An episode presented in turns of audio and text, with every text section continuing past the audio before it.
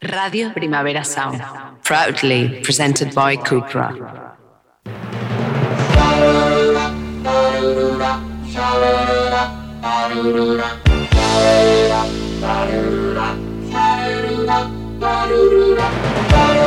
Marea Nocturna con Desire de Fez, Jordi Sánchez Navarro, Xavi Sánchez Pons y Ángel Sala.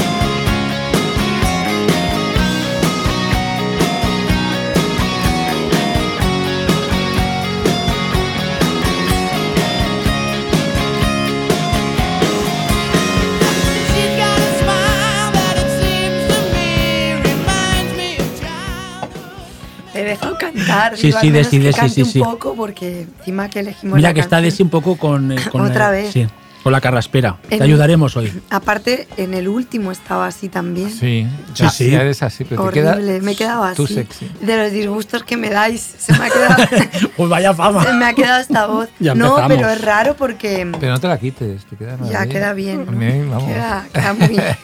No, pero es curioso porque es verdad que estamos con el Marea de junio un poco tardío, porque Sí. con cosas, eventos, acontecimientos, Primavera Sound y demás, vamos un poco tarde, pero hay Marea Nocturna de junio.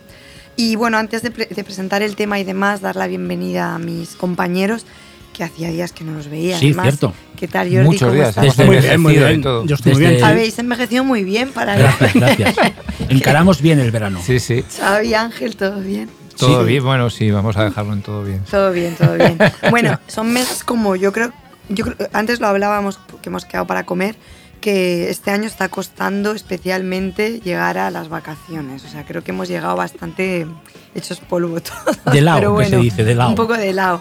Pero bueno, nada. Contentos de grabar este Marea Nocturna Muy contento. que está dedicado a la infancia, pero que creo que hay como que matizar un poco.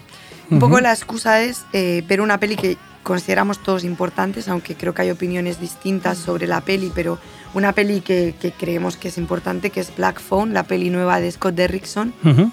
que se ha estrenado hace poco y de la que hablaremos luego más adelante. Al final. Al final. Al final. Eh, había la duda esta al principio al final, pero lo vamos a dejar para el final para no secuestrar la conversación sobre Black Phone. Y a partir de aquí un poco eh, pa- eh, plantear esta idea de la infancia, pero no la idea del niño malo, que también daría para un programa específico sobre cine de terror, ¿no? La idea de, aunque yo creo que nos iremos a Para allí, sí, en yendo Hay allí. alguna, secciones raras. pero bueno, que la idea no era tanto esta cosa como del niño malo, sino cómo a veces se utiliza la idea del ataque a la infancia, de la manera que sea, abusos, eh, asesinatos, Posesiones, sí, sí, sí. posesiones y demás, para explorar el terreno del terror y, y- y, bueno, no solamente el terror, pero, pero bueno, el horror más puro. Yo también quería matizar una cosa, que es que tampoco vamos a plantear esas pelis. A mí hay una cosa que me enfada muchísimo y que seguro que estamos de acuerdo, que es la utilización de la infancia como recurso provocador para luego centrarte en, en movidas de adultos, ¿no? Esta idea de, bueno, matamos al niño y entonces vemos el trauma de alguien, ¿no?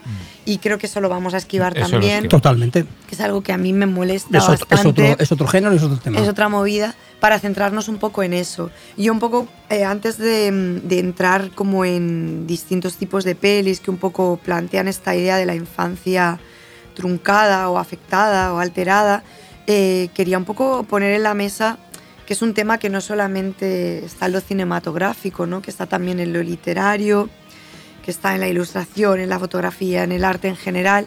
¿Por qué, no? Porque es tan como tan atractivo este tema y por qué creéis que realmente se recurre a él como un mecanismo, como una vía para plantear lo que es el horror más, a veces el más puro, ¿no? Supongo que por esta idea de que lo que atacas es algo que al menos en teoría es un algo limpio, ¿no? Y algo puro, Inocente, inmaculado, sí, sagrado, casi se podría decir. Que estás como, como atacando, ¿no? Un poco plantear eso. Bueno, hay una obviedad y es que primer- en primer lugar todos hemos sido niños, todos los, todos los, eh, hemos pasado por esa etapa y después otra obviedad, eh, la segunda, es que, claro, eh, que tú utilices la infancia como territorio para el terror o como, como, como víctima de algo relacionado con el terror, es que estás apelando a muchos públicos, estás apelando al público, al, al propio público infantil, pero también a los padres y madres, claro. Es total. decir, eh, la infancia se entiende como un periodo eh, de fragilidad, un periodo en el que eh, las personas somos muy vulnerables, que precisamente el propio género de terror ha, ha- ha desmentido o ha trabajado en otra dirección cuando ha planteado películas sobre niños malos, que es un tema que ya hemos tratado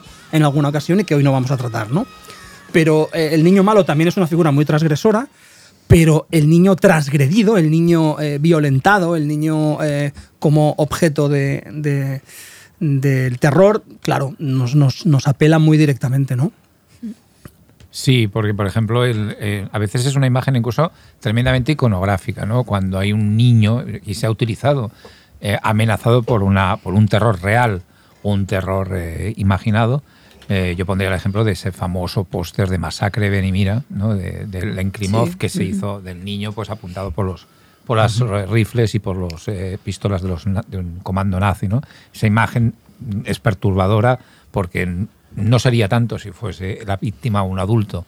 Se está atacando pues lo que es más inocente, más puro, lo que tiene incluso un futuro más largo de, de poder hacer cosas. Decir, como decía Clint Eastwood en Sin Perdón, que matar a alguien es terrible porque no matas a una persona, sino lo que podría llegar a ser. En el caso de un niño eso aún es mucho más terrible, ¿no?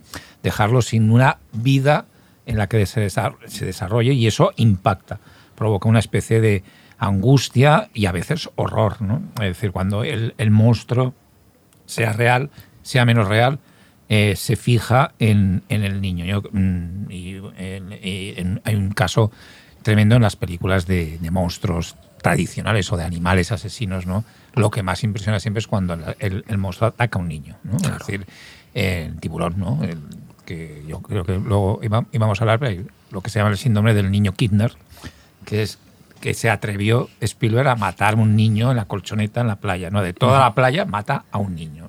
Y ese fue como un síndrome para, para el cine de Hollywood, que luego se repitió, pero que era como un, Tabú, un cierto era un tabú, era un tabú. Sí, y luego me hace mucha gracia porque Por lo, del menos, Toro- por lo menos hacerlo de una manera explícita, ¿no? Es decir, con el chorro de sangre. Sí, claro, eh, eh, de manera elíptica o de manera sugerida, obviamente se y suavizada por los productores, que, porque Spielberg tenía en la cabeza tener esa escena hacerla muchísimo más Gra- mucho más explícita, violenta, mucho más explícita. más violenta. Y luego hay en la misma película hay un momento que te explicita muy bien el horror del niño como víctima, cuando el hijo del policía es casi atacado por, y- pero es testigo del horror de cómo ve cómo se come a, un- a una persona y se queda en shock, ¿no? Y le pasa el, el tiburón gracias a ese shock por delante y no le, no le toca porque está inmóvil. Eh, y es la, la cara del horror, de cómo el monstruo perturba esa inocencia, perturba ese rostro y lo, y lo convierte en una mueca de, de espasmo de horror. ¿no? Y eso es muy gráfico y eso es muy potente. Y además, eh, que yo creo que ahora entraréis también tú mejor, Jordi y Ángel, está en, en el origen, en la protocultura popular, ¿no? que es el los cuentos de folclore y el folclore de cada país.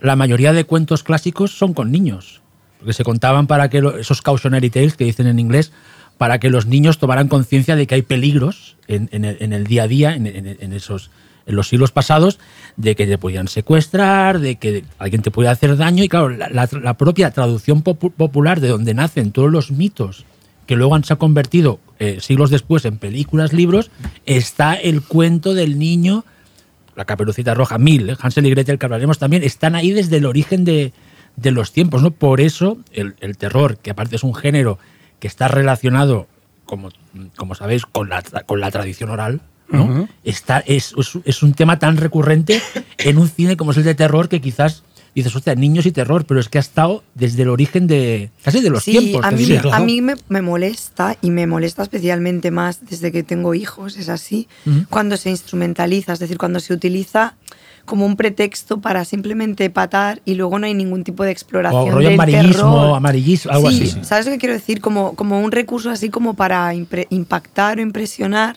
Porque claro, si vas ahí, tocas ya lo más, lo que Sí. más daño le hace al espectador. Entonces ya lo pones en un estado de ánimo que lo condicionas. Entonces hay gente que es maestra en hacerlo muy bien y hay gente que no, que creo que lo utiliza todavía como un... Y de hecho a mí me enfadaba mucho eso de que muchas pelis en los últimos años parten de una pérdida de un niño o parten del secuestro de un niño sí, o sí, parten... Y es como, vale, pero eso se plan de alguna forma se explora o es simplemente el pretexto para dejarte como en un mood así de muy mal rollo y luego irte por otro lado, ¿no? Poco. Bueno, a mí esa es una estrategia que también sabes ¿Verdad que, que te molesta me molesta especialmente? especialmente porque pero bueno fundamentalmente porque es el eh, es un choque, es un choque para el espectador Claro. brutal. Te pone en una posición ya- Exacto, estás vencido como espectador cuando te atacan en esa en la línea de flotación. Entonces, claro, mm, hay artistas, hay autores, hay creadores, creadoras que, que lo llevan mejor o que lo utilizan de una manera, como dices tú, eh, con, con- con sentido. Y hay gente que lo hace quizá muy hábilmente desde el punto de Gaspar vista. Noé, por Sí. ejemplo, en Sí. Eh, exacto. meter caso- al niño en el, en el cuarto de contadores. Es como una peli que ya es muy virguera por muchas cosas, que ya genera un clima, nunca ma- mejor dicho, que ya hay una tensión brutal. Eso para mí es como una. Sí, es un guiño, sí, una ya cosa la- muy- Bueno, y- para, que- provocar. Sí, sí, sí, sí, que- sí, que a mí me gusta. ¿eh? Lo que pasa es que el es resto, verdad que es... el resto ya está al nivel. Es decir, eso no, es- Sí. eso no es, eso no es No la más- excusa, digamos, no es el, no es el disparador para eh, ponernos más en, eh, en el mood eh, del mal rollo, sino que es un añadido. Una Es- parte del, eso lo hace incluso en otras artes, ¿eh? es decir, el, el- el- a mí un, artista que me flipa, me flipa con, con- con cuidado, es Geoffrey Helwin, que ha utilizado con mucha polémica imágenes de niños impactantes toda su vida a nivel de violencia, pintura de violencia y horror en el rostro de los niños. Y prácticamente toda su obra se basa en eso. Y se- bueno, es, eh, ver una, un recopilatorio de trabajos que son estupendos por otra parte, pero son aterradores y, y se ha basado en eso. Y fijaros que lo que, es- lo que antes comentábamos del tema del niño Kidner en Tiburón, James Cameron en Aliens eh, lo lleva al extremo, es decir, convierte en leitmotiv casi de la serie, eh, por lo menos del episodio 2 y 3, el personaje de Newt, que es un personaje aterrado por los aliens, acosado por los aliens, que ha perdido su familia y que además es atacado finalmente, es el motivo de la disputa entre dos madres, entre comillas, como, y también lo criticado fue lo impactante, la muerte de, que esto no estoy haciendo un spoiler porque todo el mundo lo sabe, de Newt en Alien 3, ¿no? Al principio de Alien 3, en el principio de Alien 3. Y que es un poco la idea del, del niño Kirchner llevada al extremo, ¿no? Ser la víctima de Alien favorita, una niña, ¿no? Una niña... Que por otro lado está heredada un poco de, de, de Dem, La humanidad ¿no? de la el humanidad en peligro. la humanidad en peligro de Gordon El Douglas. grito ¿no? aquel Sí. terrorífico. Eh, Sí, eh, es cierto que, que hay gente que lo maneja muy bien, hay, hay directores que, que lo han manejado muy bien tradicionalmente, y hay, hay quien hace el, su... Hay quien hace de la infancia directamente casi el motor ¿no? de, de- de toda su, de toda su obra. Hay- Guillermo en Mimic, ¿eh? Por ejemplo. Sí, sí, Guillermo Mimic también. Guillermo del Toro en y en otras pelis. Y ahí en, es- es- es- hay muertes muy gráficas de niños. Y por toda la película parte de una epidemia que afecta a los niños. A los críos, sí, sí. Ahí Xavi hablaba de esta idea del cuento. Yo igual un poco empezaría por ahí, ¿no? Por un poco la peli, películas, ¿no? Que planteen esta idea del cuento infantil con protagonista infantil, con un niño de protagonista y que utilicen un poco la, cuentos clásicos, ¿no? Para, para explorar estos horrores en la infancia, ¿no?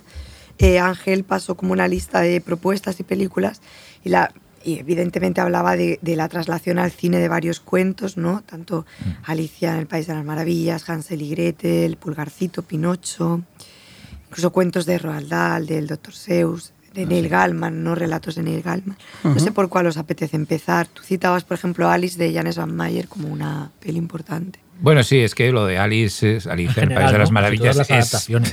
es interminable. Bueno, es que es casi un- una especie de, de- de cheque en blanco que ya dio Luis Carroll con su novela para hablar de la infancia y, y de los traumas de la, de la infancia y del, y del tránsito a la, a la adolescencia incluso.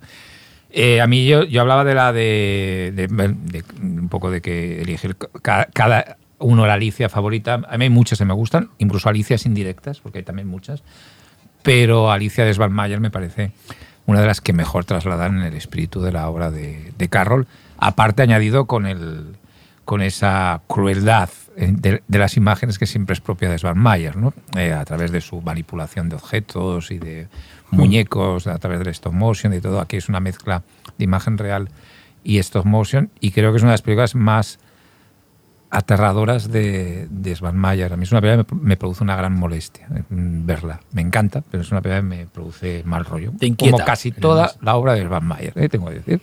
Eh, me, me es incómoda. Aunque me guste, me es muy incómoda. Y el trata aquí el, el clásico de Carroll de una manera muy especial, quizá junto con la de Potter para la BBC, la- la- el temudo que hizo basado en, en Alicia, que incluso fue eh, muy polémico en su día eh, para ser emitido por la BBC. Son las dos adaptaciones de las muchas que me gustan, porque me gusta incluso la de, la de Disney más clásica, ¿no? donde se trata perfectamente esa, esa crueldad eh, hacia, el, hacia el niño, esa crueldad hacia la figura o la iconografía de la infancia, en cierta manera, y cómo eh, es manipulada, arrastrada a escenarios que no son de las maravillas en, en ni- en ningún caso, es decir, son monstruos em, eh, disfrazados de, de maravillas eh, aparentes, ¿no? casi todos van disfrazados además.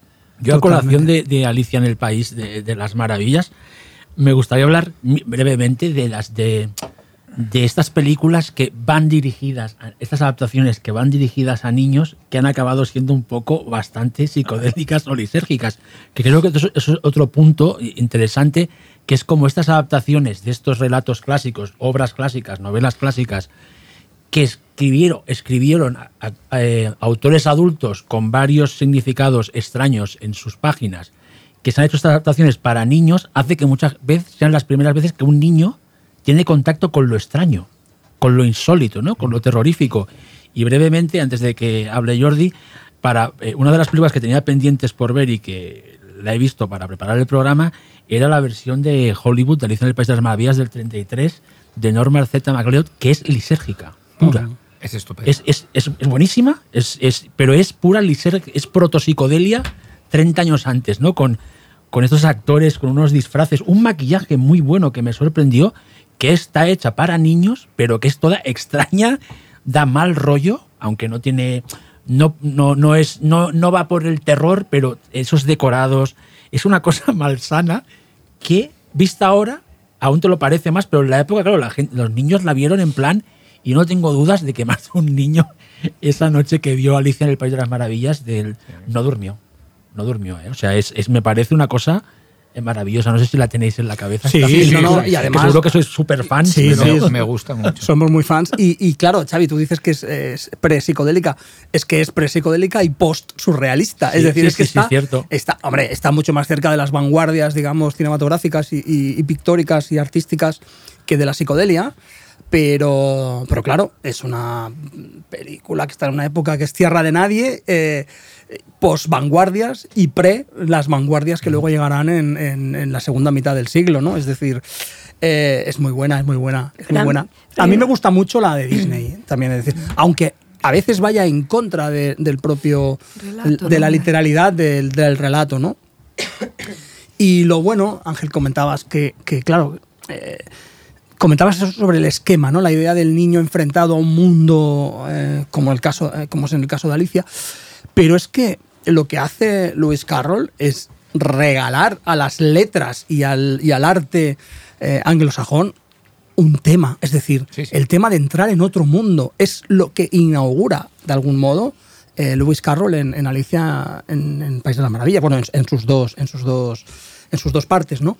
El Mago de Oz luego es una especie de relectura de lo mismo, es decir, eh, Personas más americanas. Exacto, eh, pero eh, la inglesa y la, la- la mi- la mirada inglesa y la mirada norteamericana hacen un- tienen un impacto bestial en, en- en el mundo anglosajón, en la cultura anglosajona, de manera que, que luego hay todo lo que va de alguien que entra en un mundo Es la Alicia. es Alicia. Sea- del laberinto. sea infantil o sea adulto. Es decir, también un adulto que, que viaja a un mundo eh, o que se mete en un mundo que- en el que todo cambia, eh, no deja de ser la estructura de Alicia en el País de las Maravillas, ¿no? Eh, o el Mago de Oz. Mm, Luego David Lynch lo utiliza con adultos, ¿eh? es decir, sus personajes son adultos y no dejan de ser Alicias o Dorothys metidas en mundos distintos, ¿no? Pero, pero sí, ahí está. Bueno, a mí es que hay una cosa que me hace mucha gracia, que un poco en relación a lo que decía Xavi, de que es una peli que es como, como psicodélica y tal, que es como la distancia entre lo que tiene una persona adulta que hace una película de hace una película em, fantástica o lo que sea sobre la infancia, el recuerdo que tiene de cuando fue niño y lo que es ser niño ahora. y eso no pasa solo con pelis así, pasa con pelis de todas las épocas, porque Willy Wonka de la fábrica de chocolate también. También, es sí, que como- salga después, sí, sí, sí, dices, pero bueno, esta sí, sí. locura. Pero es que, Es por ejemplo, locura. una peli que a mí me encanta, que es una peli que adoro, que es la de mm, Donde viven los monstruos. Es como la peli de un depresivo haciendo, Mm. Sí, sí, sí. imaginando la infancia, o sea, pero es tal Sí, cual, Y es un también es una depresivo. Alicia. Sí, sí. En este caso es un niño. pero de Pero, es una pero- peli hecha por una persona deprimida, sí, sí. o sea, y que la acabará viendo igual niña. la acabará- la- Claro. O sea, que no era. pa- o sea, aunque crean que son para niños, no es para niños, ¿no? Y es ese primer contacto. es un contraste sí, sí, muy sí, sí. raro, porque raro. de golpe quien lo imagina, o no sé, el Pinocho nuevo, a ver cómo es. Pero es que la infancia ha claro, cambiado. el Pinocho, pero, Pinocho sepa- de pero Garrone. igual el director no tanto, claro, a eso Sí, me refiero. No, no, pero me refiero cuando, cuando ahora vemos películas o cuando vemos eh, una que, que yo creo que luego más adelante saldrá, ¿no? El Carnaval de las Tinieblas, de, de- basada, Sí. o el Carnaval de... El, ¿cómo, ¿Cómo se llama la película, Ángel? El, Carnaval de las Carnaval, El Tinieblas. Carnaval de las Tinieblas, sí. Sí, sí, sí, el Something Week. de Something esta- Wicked This Way Comes, de- de- basada en la historia, en la, en la novela de, de Ray Bradbury. Es que la infancia de Bradbury, que es un gran tema, es una infancia muy distinta. Es decir, los niños en los años 20 o 30, o en los años 20 de- en Estados Unidos, no es lo mismo que un niño en los años 20 en Europa. Y, y no es lo mismo que, Sí. que en los años 20 del siglo XXI. Es sí, decir, pero lo que yo quiero decir es que no siempre, creo que no siempre los directores tienen toman en cuenta qué tipo de niño hay en el momento. O sea, Ah, que a veces no, son no. los Sí, niños que son sí, ellos. sí, Entonces, claro, Es una visión un totalmente personal de lo que es la infancia como concepto, no lo sé, o lo que debería ser, o lo que sé. ¿No? Bueno, porque es una recreación artística de lo que, de lo De lo que es ellos- la infancia, de la infancia con todos los contenidos culturales, con todo la gran, el gran sustrato mm, cultural que tiene el concepto de infancia y con la creatividad personal de cada uno. Es decir, de nuevo, mm, la infancia en las películas de Guillermo del Toro no tiene nada que ver con la infancia real. Es, es una infancia imaginada, una infancia construida a partir de Sí. lecturas góticas, Total. lecturas de... O pienso en, en el otro gran, ¿no? El otro, uno de los grandes escritores que habla sobre la infancia del terror, que es Stephen King, que él tiene su propio background, ¿no? Estados Unidos, sus, sus mitos culturales, que es otro género en sí mismo, ¿no? Stephen King y... Claro, pero es una infancia construida, es, una- es un constructo Sí, es una- sí, ficticio. sí, es un mundo- totalmente. mundos creados, Sí, ¿no? Bueno, y luego que hay quien se lleva como la infancia a lo fantástico, o sea, como al escapismo de alguna forma, y quien hace lo contrario, incluso con premisas fantásticas como Stephen King, que utiliza el horror Para hablar de emociones, cosas sí, sí, muy, sí, sí, sí, sí, reconocibles, sí, sí, ¿no? De, de acoso escolar, de abuso familiar, sí, sí, sí. o sea, de movidas violencia muy sistémica. heavy. Aco- Acoso, Claro. acoso escolar, abuso familiar y no tener dinero. Básicamente Todo, son esos tres sí. temas. Sí, sí, sí, sí, Totalmente. totalmente. Claro, entonces Eh, es como un, te pones en un Firestarter. Por pones ejemplo, en, un, sí, sí. en un espacio a Guillermo y en otro y, y Stephen King son acercamientos distintos, aunque se puedan estar conectados en cosas, ¿no? O sea, es así. No sé, yo de, de todas estas así basadas en, en cuentos y demás, no sé si os apetece antes de pasar al, al siguiente bloque destacar alguna. Hombre, a mí sí, a mí yo creo que del, del tema de Pulgarcito, por ejemplo, hay una película espléndida que es Las secretas aventuras de Tom Thumb de, de Bob With en stop motion, que es una película que analiza todos estos temas que estamos hablando de una manera muy especial, quizá en la línea que estábamos ant- antes de Svan Mayer. Y luego hay una película más reciente que a mí me gusta mucho sobre Pinocho, que es otro cuento que toda- evidentemente la versión de, de Disney ya es estupenda, Ujú. pero ha habido muchísimas versiones. La de Mateo Garrone, de la última, a mí me parece un viaje por el horror Es potente, absolutamente increíble y a mí me, me sorprendió mucho porque no me lo esperaba. Y, y vaya, mm, desde una imagen, además, aunque juega con el fantástico, casi realista a veces. Y es Sí, sí. un- una pesadilla. en Alucina imágenes. con esto que, te voy a, que os voy a contar, pero yo me quedé embobado viéndola en el AVE, en un viaje en AVE, porque la tenía, ¿sabes estas cosas? Mateo Garrone, Pinocho, no es que Mateo Garrone me gusta, pero lo tenía ahí como Pinocho. Y yo La recordaba empezaron a dar- el de Benigni, de- que había Sí, hecho de esa Pinocho, que era una pesadilla. sí, sí. Entonces la pusieron en el AVE nunca nadie. ¿Vosotros habéis visto alguna película que ponen en el AVE? Yo nunca. Pues empezó el Pinocho y me quedé alucinado. una oscuridad Eso es que es muy buena, grotesca. ¿no? ¿no? no, no, de verdad, grotesca, Sí, sí, macabra. Y yo pensé, pero. Y la vi en la pantallita esa del ave y me quedé embobado. Es que está muy bien. Me quedé embobado. O sea, que queda recomendadísima. Y luego un bikini en el ave. Un bikini. Recalentado, El ¿eh? bikini del ave que, que nadie reconoce que está buenísimo. Oye, Sí. pues no lo he probado yo el bikini del El ave. bikini Vale, del vale. Todo el ave huele a No he recalentado entonces. ¿no? Nadie, Es- nadie es- lo reconoce, los pero todo el vagones- mundo se come un bikini en el ave. Eh, Los vagones eh, cercanos a la- al, al restaurante ¿A que sí? huelen a A bikini. Y una cosa, si Bikini Desiree de- es un Oye, mixto, escúchame, un bikini es un mixto. si un de mixto. Fe Bueno, el bikini dice, también. escucha, escucha, si, si de Fe dice que el bikini del ave es bueno, lo es. Porque desde la que la conozco, que era casi 20 años, siempre se pide bikinis. Exacto. ¿Sí o no?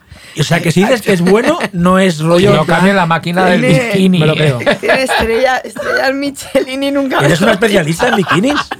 Oye, eh, Michelin, Michelin, sí, pero no estrellas. Por eso digo. El Michelin es bastante. Tiene Oye. varios Michelines. Oye, que, que para dar para hacer honor a un programa eh, sobre eh, la infancia os estáis comportando como críos, o sea, por favor. Bueno, Aparte, nosotros no hay esa frontera directamente no, como críos. lo somos, lo somos. Es decir, eh, sí, yo mm, ¿Tienes alguna ah, peli más, no? No, no, no. Yo básicamente lo que, lo que acaba de comentar Ángel sobre las, las The Secret Adventures of, of- of Tom, Tom Thumb, del David, de- Dave eh, Bordwick. Bordwick, es una película que vi hace 30 años y no la he vuelto a ver. Hace 29, concretamente, porque es del 93. Sí. La vi en Sitges y no la he vuelto a ver desde entonces. Y me han entrado muchas ganas. Pues le voy a decir a los del AVE que la pongan Eso, eso. Y te quedes. la ¡oh! próxima vez que vayas a Madrid. Y yo haría un, un recuerdito a una película que trata muy bien creo, el tema de la infancia como objeto de perversión por parte del horror, que es el Émora. Sí, fantástico. Un Émora Un con cuento- un cuento de lo sobrenatural, ¿no? Que es una, Sí, sí, mala- es una película que sigue siendo poco reconocida y que es una de las películas de, de vampirismo y de fantasía y con la infancia tremendamente. Y aparte es una de las pocas películas, eh, no sé qué pensáis, americanas que fue capaz de recrear algo de la atmósfera y algunos temas del- de, este fantástico de Europa del Este. Valerie. ¿Sabes? Sí, Eh, iba a hablar ¿verdad? de- Ya creo que ya Pero es que tiene, es, un- es una cosa, es un caso extrañísimo porque peli también la la podías amo, meter eh. en el palo del American Gothic eh, Lemora, aunque tiene elementos sobrenatural, pero es un híbrido extraño que yo creo que quizás por esa, por esa Es que es naturaleza de tan rara es por eso que es tan poco conocida. ¿no? rara. Quizás porque no... En España, bueno, sobre todo se hizo famosa en el VHS. Es una cosa muy rara también. Y a mí, mm, no sé si eh, lo íbamos a hablar, pero todos esos reno- bueno, renovadores ya son antiguos, pero esos renovadores del cuento tradicional como Roald Dahl o el Dr. Seuss y demás, me gustan mucho también. To- no dejan de ser también eh, revisiones a Alicia, ¿no? La idea de, de- porque tanto los 5000 dedos de Dr. T como Willy Wonka o la fábrica o Charlie la fábrica de chocolate no dejan de ser em, eso, Niños entrando en un niños nuevo- entrando en otro en- en mundo con otros otras normas y sí, otras sí, sí, reglas, sí. Pero Coraline también. Coraline, sí. Lo que pasa es que Coraline tiene, tiene cierta, cierto giro, ¿no? En, Sí. ese, en ese sentido. Pero la todo lo de Roald Dahl y el tratamiento de la infancia que tienen. Es que sus- incluso Matilda, porque Matilda es una Sí. peli que aunque no es entrada en un mundo mágico, la escuela en sí es una prisión del mal, es decir, y es una niña que está atacada por todos los frentes. Sí, sí. Padres que le dan collejas, Totalmente. eh, una directora de la escuela que es una Que es la reina mala de- chunga, de- es una bruja Sí. el la historia de la profesora buena que también tiene un pasado chungo y hay, hay una escena que es muy impresionante y que a mis hijos les impresiona mucho, pero es que a nosotros nos impresionó mucho en su momento, que es la escena del niño obligado a comer el pastel de chocolate, Ah, ¿no? sí, el sí, niño con sobrepeso que empieza y, y ese tipo de es también un tipo de violencia muy bestia contra los niños, aunque la peli es divertidísima y la peli es muy bonita y demás. Ahí está toda No, esa pero maldad. es que mira la, claro. la- la- la adaptación, la primera de Willy Wonka, o sea, lo- cómo, cómo trata a los, a los niños que entran en, en o Veruca Sal, pienso el ejemplo, es que es, es una cosa muy hard, pero bueno, como es un terreno fantasioso, ¿no? Es Mm. un cuento también, ¿no? Una, que, te, hace- que te está dando una enseñanza, ¿no? No seas goloso, bla, bla, bla. O sea, Y luego la de- ¿Podríamos hablar de gordofobia? ¿Eh? ¿Podríamos hablar de no, gordofobia? No, no, no, no, no, no me a ver, Matilda decir. seguro. Exacto. Joder, Eran otros tiempos, ¿no? Matilda Eran era- otros tiempos, Y yo sí, vi sí. contigo la de Willy o Sí, sea, que salí mal, la del Sí, cine. sí, o sea, sí, me sí, pareció sí. la peli más horrible, la de Tim Burton. No me gustó, no nos gustó. No nos gustó nada, gustó. salimos del cine como en plan. Debería, eh, una segunda oportunidad se merecería, ¿no? Y eso que no hemos hablado de Alicia de Tim Burton. Pero mejor Ya. que no. Sí, no, no, no, no, ahí no. Bueno, no es De- la época más afortunada Mira, de Tim Burton, ese día pero vimos eh, seguidas. Pero Charlie la podéis ver. ¿Te acuerdas? Sí. que- mira, otra vez, anécdota. ¿Tú sabes qué pelis vimos seguidas ese día? Charlie y después Sin City, Wow. la 1. Que En bikini. Y luego cenamos un bikini. Wow.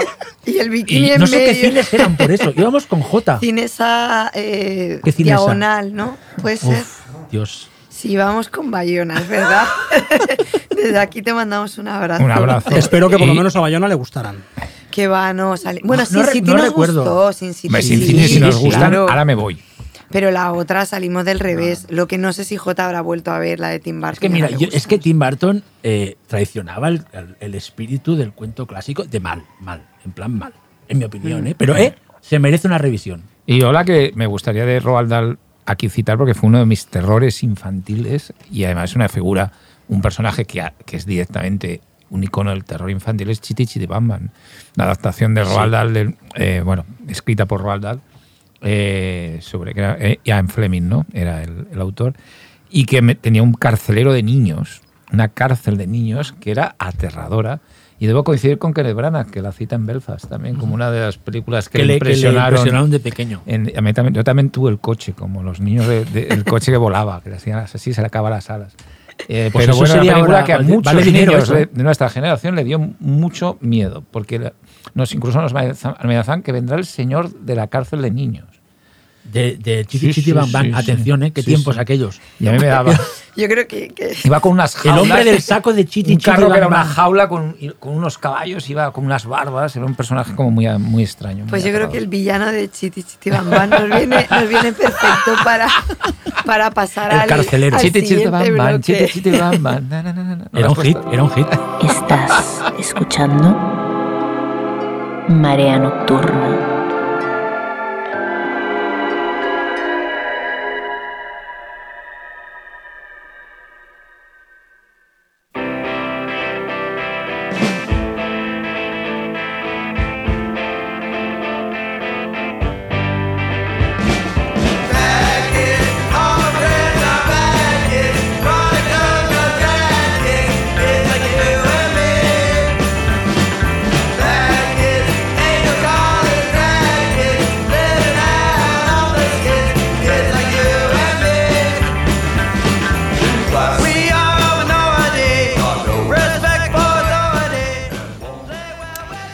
Pasamos al segundo bloque que lleva por título Trampas para niños. Jolín, qué fuerte, ¿no? Muy fuerte. Muy fuerte. Y con esa voz que te sale, oiga, que Exacto. era Del muy exorcista, de Mercedes McCambridge en el exorcista. De exorcista, fatal, fatal. Bueno, bueno, bueno. Empezamos con el payaso, ¿no? Como, Sí. como un icono, ¿no? Que aparte da miedo hasta cuando el objetivo en una peli no es que dé miedo, ¿no? Ya cuando aparece un payaso Patch ya, Adams daba miedo. ya de golpe. Bueno, antes hablábamos de, de Stephen King y evidentemente pues aparece It, ¿no? Como, como un ejemplo Sí, sí, bueno, claro. que es la gran que- novela sobre es que- el terror sobre, sobre la infancia payaso. atacada, ¿no? Que tiene. Sí, sí, no, no, claro, es que es. Pero es que sobre payasos se podría hacer un marea Un entero, exacto, que- ¿Cómo se llama? Colorfobia. ¿Cómo es? Payasofobia, pero bueno. No, tiene un. Ay. Tiene un nombre así como Sí, más sí, lo voy a buscar. griego, ¿no? Venga, Desi, eh, dinos algo, que voy a buscarlo. No, no, a mí, o sea, que estoy de o sea, eh, Ángela ha puesto la de Tommy Lee Wallace y yo sigo manteniendo que me gusta más que la de Muschietti. que la de los Muschietti. Yo he puesto la de de Varas porque a mí me gusta mucho también, eh, Sí. sobre todo cómo interpreta el payaso Tim Curry, que creo que es, que es un icono y bueno, yo creo que ha pasado ¿eh? a la Mm. historia es- esa, esa interpretación, porque además es más, yo la veo más insana que la de, aunque me guste la, la de Muschietti y me guste Skarsgård en el, haciendo de, del payaso, De pero creo que la de Curry es mucho más insana. Bueno, a mí un poco lo que me pasó con la de los Muschietti es que técnicamente es incontestable que hay cosas que están muy bien y que hay escenas que funcionan muy bien, pero ahí sí que me pasaba lo que planteaba al principio de la grabación, que sí que creía que de alguna forma había como no cruzaba bien el dolor ejercido contra los niños con el espectáculo, como que a veces se buscaba una espectacularidad, ¿no? Que anulaba un poco que lo que te estaban contando en realidad era muy heavy, era una mierda, ¿no? Y, y un poco creo que es una peli que no está bien medida en ese sentido, que hace un poco espectáculo eh, colosal de cosas que no son espectaculares de esa manera. Es un poco lo que me pasó con esa peli, no sé. Yo creo que lo hablamos ya en su momento su cuando momento hablamos cuando sí, Stephen King, cuando sí. dedicamos el programa a Stephen King ya hablamos de, de esa de esa descompensación un poco, Sí. ¿no? Yo, yo, yo coincido contigo y además después de haberla pensado un poco más y de haberla visto sí que yo veo esa descompensación, Eh, pero es algo que el género a veces cae. No, no, total, A veces- continuamente. a veces cae, entonces mm, bueno hay que ir con cuidado por eso porque Sí, es que claro. eh, sí, sí, estás perdón, espectacularizando eh, cosas que seguramente con un nivel menor de espectacularidad, pero más orientado, más pinchando Sí. en hueso, Sí. más yendo a lo que duele de verdad, podrías tener al público eh, mucho más mm, metido, ¿no? Que es lo Pero que me ha claro, pasado con Black Phone, que luego comentaremos. Bueno, pues que creo en que es Black el Phone para mí es al revés. No, para- sí, pero bueno, luego hablaremos porque. Pero el, precisamente tema, el está tema ahí es el que, tema el tema también. es que eh, eh, no, no puedes hacer un blockbuster con, con, con una novela como It. O sea, el tema es. eh, porque yo considero eh, It 1 y It 2 son blockbusters. De hecho, lo Bueno, fueron. O sea, es la película de terror más taquillera de la historia. Y, y- y arrasaron, y yo recuerdo que en la, la segunda parte que fui, al, que fui al cine a verla, no con no pase de prensa, estaba lleno de, de adolescentes. O sea, en plan, es una película, es una- un díptico que ha, que ha con- eh, conectado ¿no? con las nuevas generaciones. Pero claro, yo, yo, yo para disfrutar It 2, It 1 y 2 las pongo como un blockbuster de terror que va- está basado en It, pero que realmente no, es- no pretende ser una adaptación. Y así me funciona. Pero lo que decís estoy de acuerdo, claro, es que no puedes hacer. De hecho, la 2, que es la que más me gusta a mí, es un dislate absoluto de, de set pieces de terror eh, chaladísimas. Y eso es lo que me gusta de ella, pero como adaptación no de, de la novela o hasta del espíritu. es que no se parecen en, en nada, ¿no?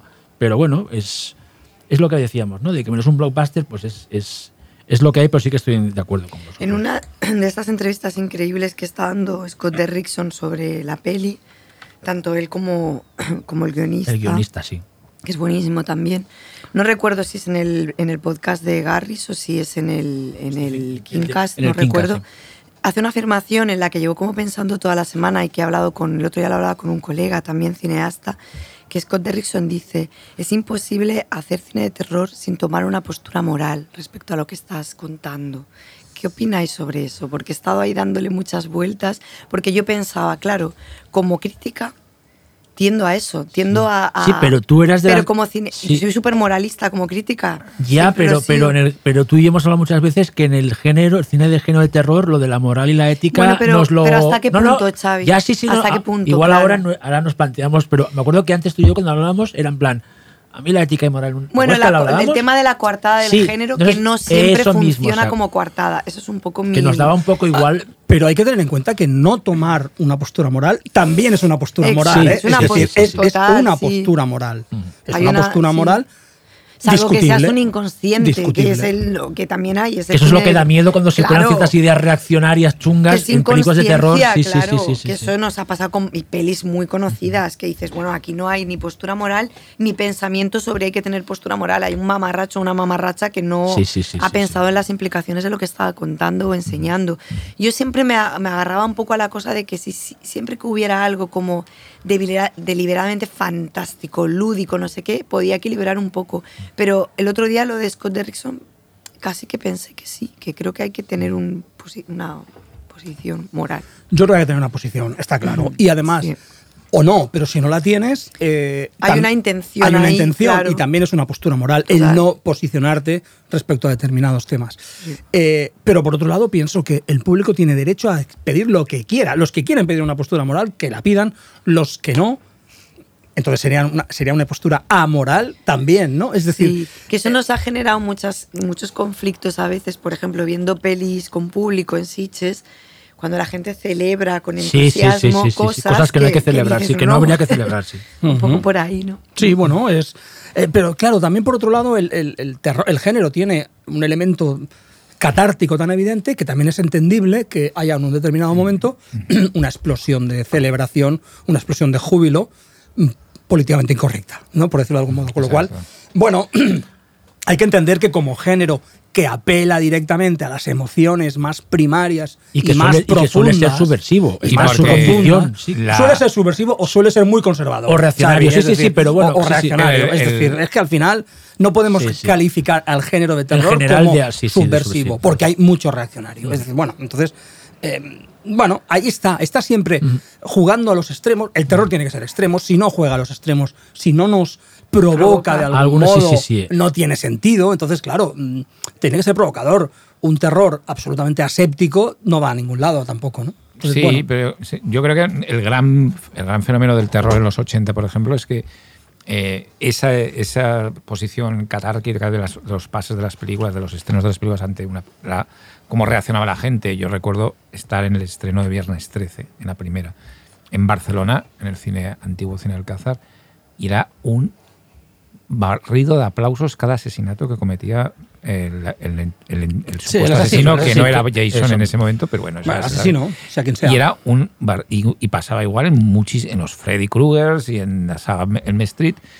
Se convirtieron en eh, asesinos en serie con un componente fantástico bastante que los relativizaba un poco. Es decir, no eran serial killers de los que no eran ni, ni Gacy ni eran eh, Ted Bundy, no, eran tipos que resucitaban, que eran inmortales, que estaban en los sueños, pero eran serial killers, eran aplaudidos por eh, masas enfevo- enfebrecidas de, de adolescentes, de adolescentes. que eran las víctimas en Es esas decir, películas. Sí, ¿no? sí. Sí, pero ya había un Y- componente había- medio fantástico Sí, que sí, marca la diferencia. Y había una postura, no sé si moral o no, de que en muchas de esas películas muchos de los supuestas víctimas eran incluso eh, gente que te llegaba a molestar un poco. Es decir, que, te- que provocaba el aplauso cuando se los cargaban. Porque eran por comportamiento. sigue- sigue- estereotipos. sigue así. siendo así y es un, es un género casi gastado, pero, Sí, pero que sigue funcionando. así. Sigue funcionando así. Y luego incluso me sorprende también la postura moral de una película que ya sé que no tiene muchos seguidores en esta mesa, o de una trilogía, de una saga en los últimos años, que es la de Halloween con David Gordon Green, que yo me sitúo a favor casi del, del personaje de Michael Myers. Porque es que el- la heroína de la película es, es una trampista. Eh, Es sí, Bueno, es, es poco una- maga, es un poco es maga. sí. una, es una alegoría Sí. sobre. eh, y todos los que ge- generan, sobre todo en el último episodio, son prácticamente Ya, votantes pero, de la. 2, pero la Bueno, 2, yo voy a hacer pero en la una- dos- Eh, Es una película que, que, Ya, ya, ya, ya. que aboga por el Sí, sí, linchamiento, pero ¿no? la 2 Yo- ya se lo ya se ya, eh, ya Laurie Strode se da cuenta que está equivocada, que este rollo de ser Ya, maga pero yo- no va bien. Xavi, yo creo que David Gordon Green en esa trilogía se hace un lío.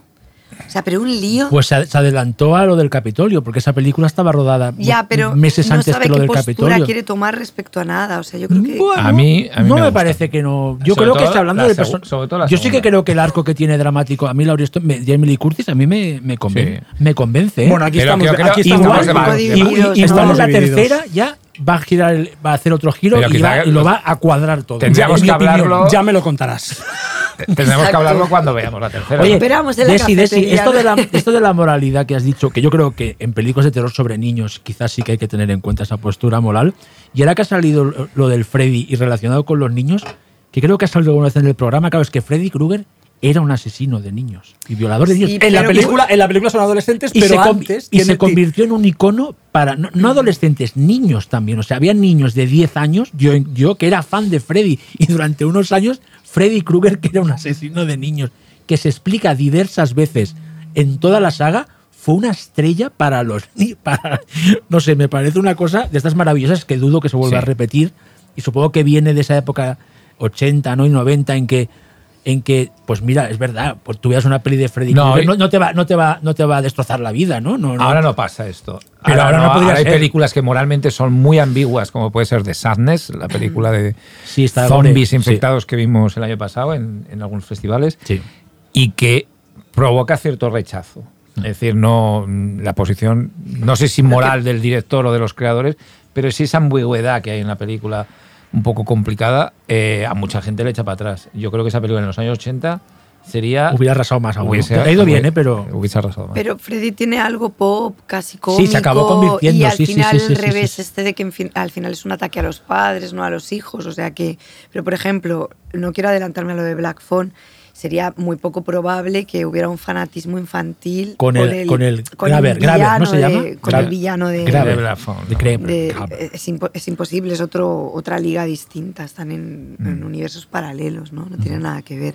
que em, con Penny, con el Pennywise de Muschietti sí que ha habido algo de que no, que los adolescentes sí que han cogido al Un Freddy. Krueger. Lo que ¿Tú pasa crees? es que sí que lo que pasa es que claro, son solo dos películas. No, se no, se no creo que no sé si se va a alargar. No. Bueno, el tema es que ah. ahí había ahí había un, un Pero no hay- no- Freddy no, que se pero quedó la- ahí, Pero no- no a haber. tam- igual tampoco ya no estamos en Pero una ha época que no- permanecido el Scream, por ejemplo, sigue si- porque tiene ese componente. Sí, sí, sí, sí. De todas formas, lo que, lo que antes era en fanatismo, fondo- lo que antes era fanatismo, ahora, ahora son memes.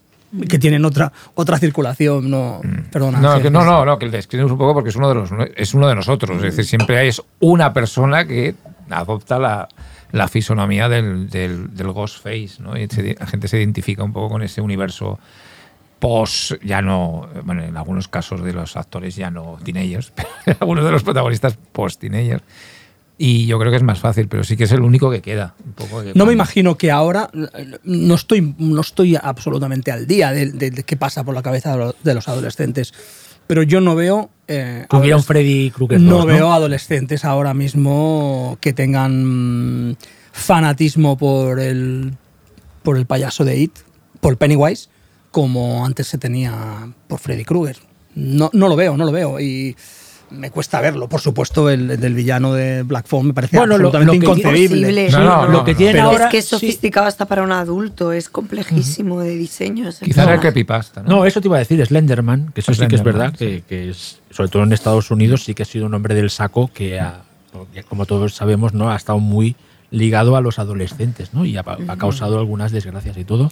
Pero bueno, Creer el- en él, ¿no? Pero, pero que el mundo sí- adolescente se nos, Eh, se nos va- escapa se nos va un poco de- en el programa de hoy, porque desde luego la adolescencia es otro, otro territorio maravilloso para esto, pero, pero se nos va un poco, ¿no? Sí. Hay otra figura que es la del ogro, ¿no? que, que tiene caras distintas. Y me aparecen varias pelis que, aunque estén, puedan estar en clave más o menos fantástica, hay como una base real, ¿no? En, al menos en el daño que se hace a la víctima, ¿no? que va desde M, el vampiro, el vampiro de Düsseldorf, hasta el cebo, ¿no? que es Fantástica, ha historia, salido ¿no? también Que por además la Bueno, figura hasta- de Jeff Frebe es un Ogro, en sí, sí. sí, sí. en sí. este caso hasta llegar a Black Phone, es la última que hemos Exacto, visto, sí. que es No, un total. ogro, ¿no? O sea que... La noche del cazador también. Eh, y Ángel proponía una peli que yo le tengo una antipatía brutal, pero igual debería volver a, a verla, pero odié el libro y odié la peli que es Madre de Dios.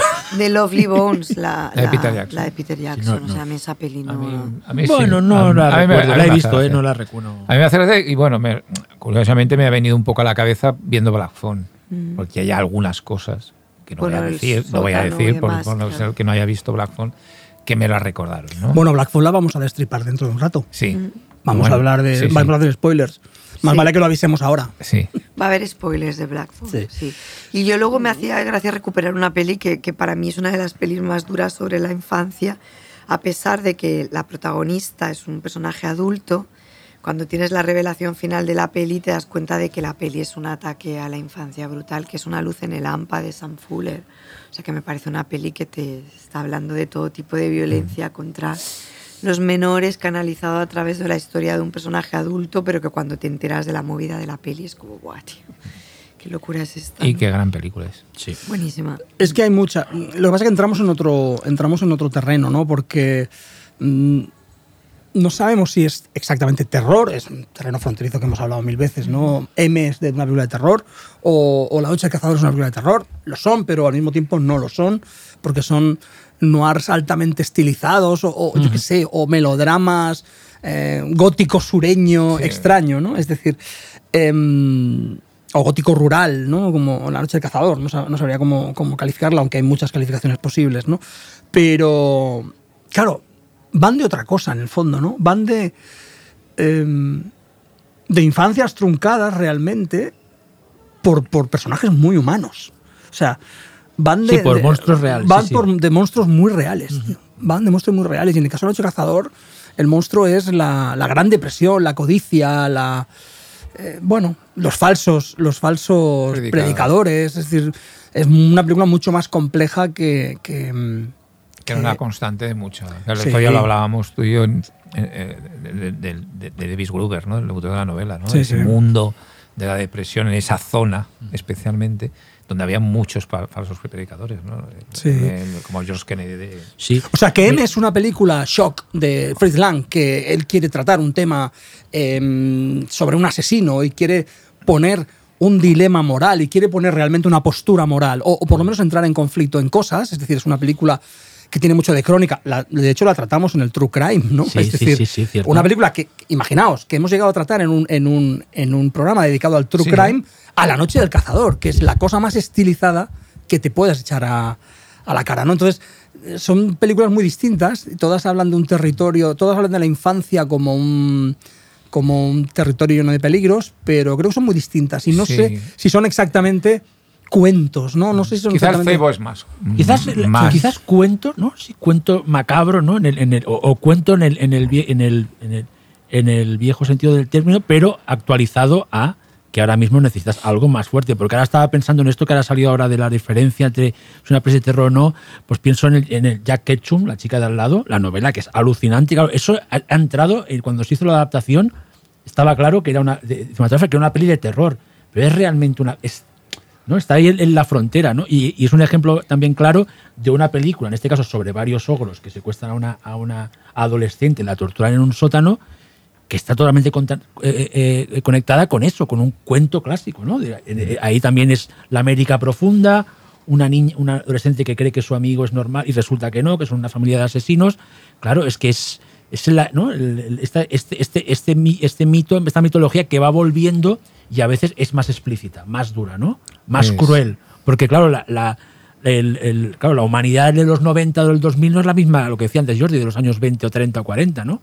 Y ahí está como esta- ese mito se va recreando constantemente y va añadiendo significados. la humanidad no es la misma, la, la civilización Bueno, digo, la- y, la, y cultura no es la sí, misma, y no es la misma, pero por otro lado los cineastas, los creadores tampoco son lo mismo. Y ahora no hay nadie como Charles Lawton haciendo La Noche del Cazador, porque no le saldría igual, ¿no?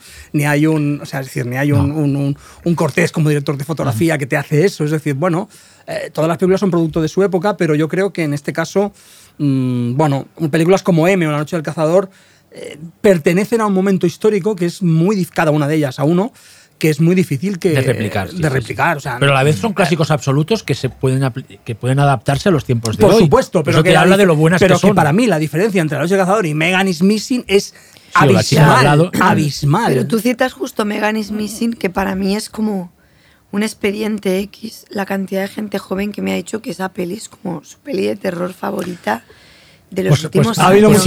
no se ha estrenado en ningún sitio, es decir, entender, prácticamente. Pero ha conectado con los chavales de ahora. Esta es la que pasó con sí, TikTok, pero eso te explica que a veces las películas no sabes cómo se convierten en, Pero aunque nos guste más o menos con la historia, o sea, me parece algo como de, locos, pero es así. Y luego que viene todo esto importado de Estados Unidos, que muchas veces suena la flauta, y, o sea, suenan campanas y no sabes de dónde vienen, y, y la gente, todo el mundo empieza a decir que Megan is Missing es la película más terrorífica de la historia y que hay un montón de gente Bueno, traumatizada porque- por ella. porque se porque corrientes de lo han leído, Sí, sí, porque sí. lo han leído en internet. Megan is ¿no? Missing empieza a ser una película maldita porque en el año 2011, y esto lo sé de buena tinta, casi todos los festivales de Fantástico no La nos atrevimos ¿no? a Sí. programarla. A programarla, ¿no? Eh, porque nos pareció una película, cuando hablamos aquello de Obscena, lo ¿no? moral. Amarillista, amarillista, sí, sí, Bueno, sí, sí, sí. complicada, más de donde veníamos, que veníamos, recordemos, de, y no voy a hablar más del tema Ya, de Serbian Film. Peli que yo no Es he decir, querido sacar, pero que es no, una no. peli que desmonta. O No, sea, no, que la es puedes como. sacar perfectamente. Es así que es la peli de alguien que es que la. O sea, que por pura inconsciencia. Hace- La peli nace de la inconsciencia. más Exacto, pero. Megan is Missing, en ese momento que había abierto la, el- la caja de Pandora Serbian Film, eh, llega en el- al año siguiente, creo que es, y, y ahí empieza a ver una especie de mito, de mito oculto en redes y tal. Película Empieza- maldita, sí, Empieza a esto, correr sí. en- en- de forma. eh, porque realmente Megan is Missing yo- no tiene un estreno realmente digno Exacto. en ningún sitio del mundo. Mira, te creo, diría que la mayoría de gente que la ha visto alrededor del mundo seguro es descargándolo. Exacto. Hombre, claro. Sin ningún, sin ningún, Pero sin no- Que es como se ven sí, muchas sí, sí, películas como muchas ahora. películas de ahora, sí, sí que no. Eh, a mí eh, es una película muy, muy complicada. Es decir, es una película que a mí, por ejemplo, cuando la vi para el estreno, para el me gusta, festival, ¿eh? a mí me, me costó mucho. Sí, pero es- es- una película que no quiero volver a ver. Vamos, es- Sí, eh, porque es como, es como si. eh, para que la gente se haga una idea. sí, ¿eh? sí. Estamos No, pero si no la ha visto, es como. si- es como sería, la analogía sería un programa de crónica negra de, de la peor, de la más baja estofa, ¿sabes? Rollo que tirara por lo más escabroso. Acaba de ganar un montón de espectadores Sí, la película venga, Acaba de ganar un montón de Hay dos, películas, Pero- hay dos películas del mismo estilo, de una especie de found footage o, o- o direct- o terror directo. Esta, que son de la misma época más o menos, y de Poughkeepsie Tapes, Sí, esa está guay. que es sobre un asesino en serie, que se convierten en una especie de mitos por la falta de distribución de, la de las dos películas. Y hoy en día todo el mundo dice que dan un miedo horrible, porque Poughkeepsie Tapes también dicen que es la película más aterradora de la historia. Es decir, El bueno, problema es cuando se abre- crean esas expectativas y luego Y la luego la película ves no da sí, miedo, no, es eso da no, otra sí, cosa. o es una cosa más normal. Maravilla, Tapes, mm, déjala llevar. ¿eh? Eh, es Tú le hiciste, un- muy, tú le hiciste muy, un homenaje muy, muy con tu película. Muy, Tú le hiciste un homenaje Sí. con tu película. Pero iba- Little Secret Film. pero este, ¿no? iba por Fresh Connection. Ah, vale. Pero bueno, eh, dicho esto, este comentario hacia cierta película, me habéis tocado dos películas que me afectan directamente como mucho. Exacto. Es decir, eh, pero bueno, eh, sí, lo de, yo de Megan Smith yo creo que ha sido sobre todo por lo que, que la gente lee, lee sobre algo, lee el TikTok de no sé quién, y se convierte en una especie de Fenómeno. sí. casi leyenda urbana ¿no? Sí, o, o leyenda sí, sí. De, de redes, ¿no? Sí, pero igual dentro de esta idea como del depredador moderno que planteaba eh, Ángel, tampoco hay la peli, ¿no? Porque Slenderman, la peli te puede parecer correcta o no, pero no es tan buena. O sea, no, no existe todavía la peli sobre un Que hable de, de enemigo, alguien actu- sí, sí, de alguien que utilice, por ejemplo, las redes, que sea un Exacto. ogro que utiliza Por las redes internet, yo para creo que captar. no existe aún. Aunque haya cosas que estén bien, Searching, Searching, estaba por bien, ejemplo, por sí, ejemplo. pero no hay como la super peli. Cam me gusta mucho también, pero bueno, no es infancia Pero no es, para no nada. es para ¿no? no es infancia. Sí, sí, es Pero- verdad, pues ha- habría que hacerla. Pues Xavi, No, nos, nos ponemos. venga. Que nos la produzca Blumhouse, Desi. Exacto. Sí, que lo produce todo. Ahora que les ha salido una buena después de Eh, 83 años sin eh. hacer ninguna buena. Yo creo que Blumhouse siempre es bien. Blumhouse Hasta las malas me, me, me interesan. Hombre, Blumhouse- Fantasy Island también. Esta no la he visto. No puede Vale, ser. vale. Esta me falta. Es que es de no es de terror. Yo veo las de terror, sobre todo. Bueno, bueno. pues- Fantasy Island tiene un punto, ¿eh? Pero a mí es que las de la purga me gustan todas. O De sea, terror. Y algunas son muy buenas. O a sea, mí que me gustan la 2 y la 3 mucho. la Black Exploitation, Sí, sí. La Masterpiece. cua- esa es la 4. A mí me ha colado unas cuantas ya Blumhouse que. Que ya pero no- bueno, Bueno, me, pero me Black Phone encantado, me y, y, y Freak- Sí. Freaky. Freaky me encanta. A mí me gustó, pero no me flipó. Pero y bueno, Feliz Año de tu Muerte. Están muy bien las dos. pensé que Mira, no mira, ¿ves? volvería. Ahí Ángel, ese Blumhouse. Pensé que no volvería a hablar bien de Jason Blum nunca y me tengo que comer mis Ah. palabras porque. Bueno, porque la nueva de Jordan Peele ya no está. Porque No igual. No ya es- no, ya no. es- ya Universal no, no, yo creo que no es Blumhouse. Es universal porque además Pero fueron los Jordan Peele descubridores. eh, ya tiene su, creo que su propia productora. Estoy ya, ahí ya las hace con su propia productora. Y Monkey Paw. debe ser de lo, que, lo mucho que ha vendido Twilight Zone. Ya. Sí. Pero vaya tráiler, ¿eh? Lo vi en Hombre, cine. no, no, eh, Lo pintaza, sí, pintaza, Solo, pintaza. Lo, había, solo ¿No? lo había visto en, en- en internet. Ahora. El de la de La de Jordan No, Peele. el. Bueno, bueno, es que eso va a ser obra maestra Es que la- absoluta. es que no hay no, ninguna vi el duda. tráiler, claro. vi Yo tengo que decir que Pero no tengo ninguna duda de que va a ser muy buena. Claro, o Pero sea, bueno, a lo mejor. Pero es que desde el, desde el título, o sea, todo, o sea, esa peli va a ser buenísima. Yo, como Ah. además soy total fanático de As. bueno. No, no, yo de todo, o sea, no, no, no, no. va Sí, sí, pero lo que iba Yo es que creo pude que por- ver- pude que ver por- el tráiler fin- cine y me alucinó. Que por fin llegará la gran película de terror del año después de la decep- lo decepcionante que es Black Phone. No, no, no, no, no es que es verdad, no, no, Eh, luego, luego- hablamos. luego Ah, que es una. Pero espero que sea la película de terror del año porque Black Phone. Cada no, uno no, tenemos no. nuestras Yo decepciones. con Decepción. Black Phone, de verdad. Mi eh, Estás decepción, living, mi estás decepción living. es X. Estás ¿eh? living. eh, no estoy living, pero. Yo- re- y, es, y eso, o sea. Eh, no te adelantes, no te adelantes. Que esa peli pensé, esto es un palabra mayor. Oye, pero la, la- Vamos a- entramos- ¿Ya, toca, espera, ¿Ya hablo, toca o no? ¿Ya toca o no? Vale. Yo mi decepción ya la tengo, que es X de Ty West, pero bueno. La- sí, X también. a mí me no. gustó. No A tanto mí como. Black Phone, pero me gustó. Estáis súper pijos con el terror, ¿eh? De verdad, no os gusta No. nada. Espérate, que todavía no ¿sabéis hemos hablado cuál de es, Eh, un adelanto. ¿Sabéis cuál es mi peli favorita de terror del año? Doctor Extraño en los multiversos Anda, de la anda, locura. anda, anda, Me ha flipado. Anda. Es buenísimo. Me ha flipado. Estáis no, no, ¿has visto? Estáis fatal. Es Sam No, Raimi, ¿eh? Ya, ya sé que es Eh, Sam Sam Raimi. es nuestro, Sam Raimi, ¿eh? No me habléis aquí- de esa película, por favor. ¿No te gustó? Va, tío, o sea, de Es maravillosa. Evil Es- Dead eh, con Doctor Extraño. ¿Qué más quieres? Estáis fatal. La parte final es Oh, maravillosa. maravillosa. Bueno, Eh, ¿Por dónde vamos? Me he per- me he perdido. No. Nos hemos ido. Estábamos en Mira, los Desi, ogros. has sacado el tema este de lo moral y se nos ha ido. Se os ha ido la Porque la moral. No, no, La la moral moral no no es lo nos vuestro. De si te ayudamos. No, hay un tema que. Estamos en los depredadores modernos ya. ¿no? Sí. Nah, esto ya lo hemos tocado. Y bueno, dos cosas muy rápido para cambiar de bloque, eh, porque se nos va el tiempo.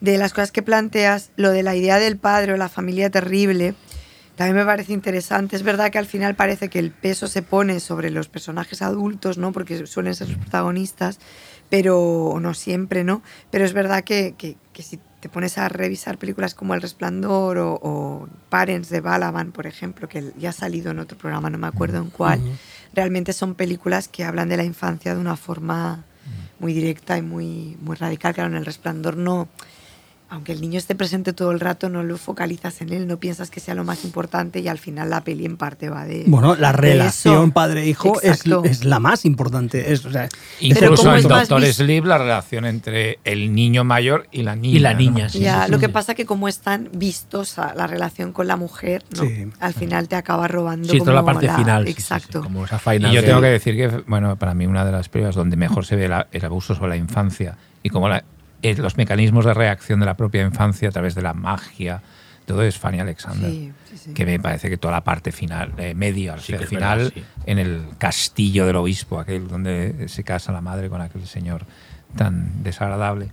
Y, el, y toda la parte final ¿no? de, de- de Alexander con su especie de, de venganza, me parece un retrato perfecto de la, de la, de la infancia traumatizada por, por los adultos, ¿no? por un personaje. es, que, es que Berman era un poco bueno, ¿eh? era un poquito bueno. y sal- Alexander es un poco bueno. Le salían bien las pelis, ¿no? Es la primera que veo todas las navidades. Es que es buenísimo. La de cinco horas. ¿eh? Por supuesto.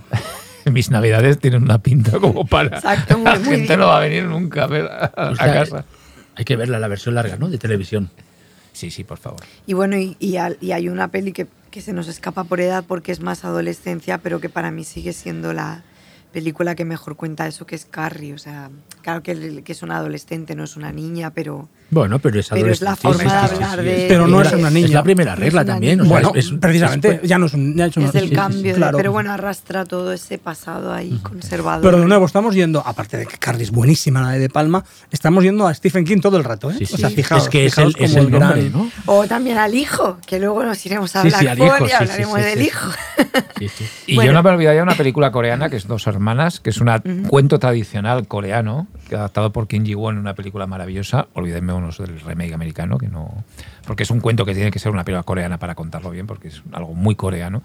Y que mm, es- establece perfectamente las relaciones entre adultos y niños de una forma que aparece, a- aparentemente parece realista y no lo es. Es realmente tiene una estructura de cuento y de, y de capas de, de- de realidad y es un, un puzzle visual y temático fascinante. Que era una rareza en su momento, ¿eh? cuando Sí. hubo toda esta explosión del de- terror de- asiático. sí, sí.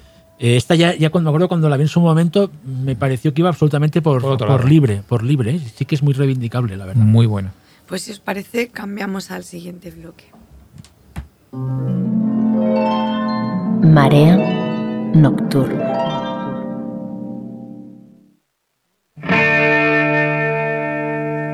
I don't mind other guys with my girl. That's fine. I know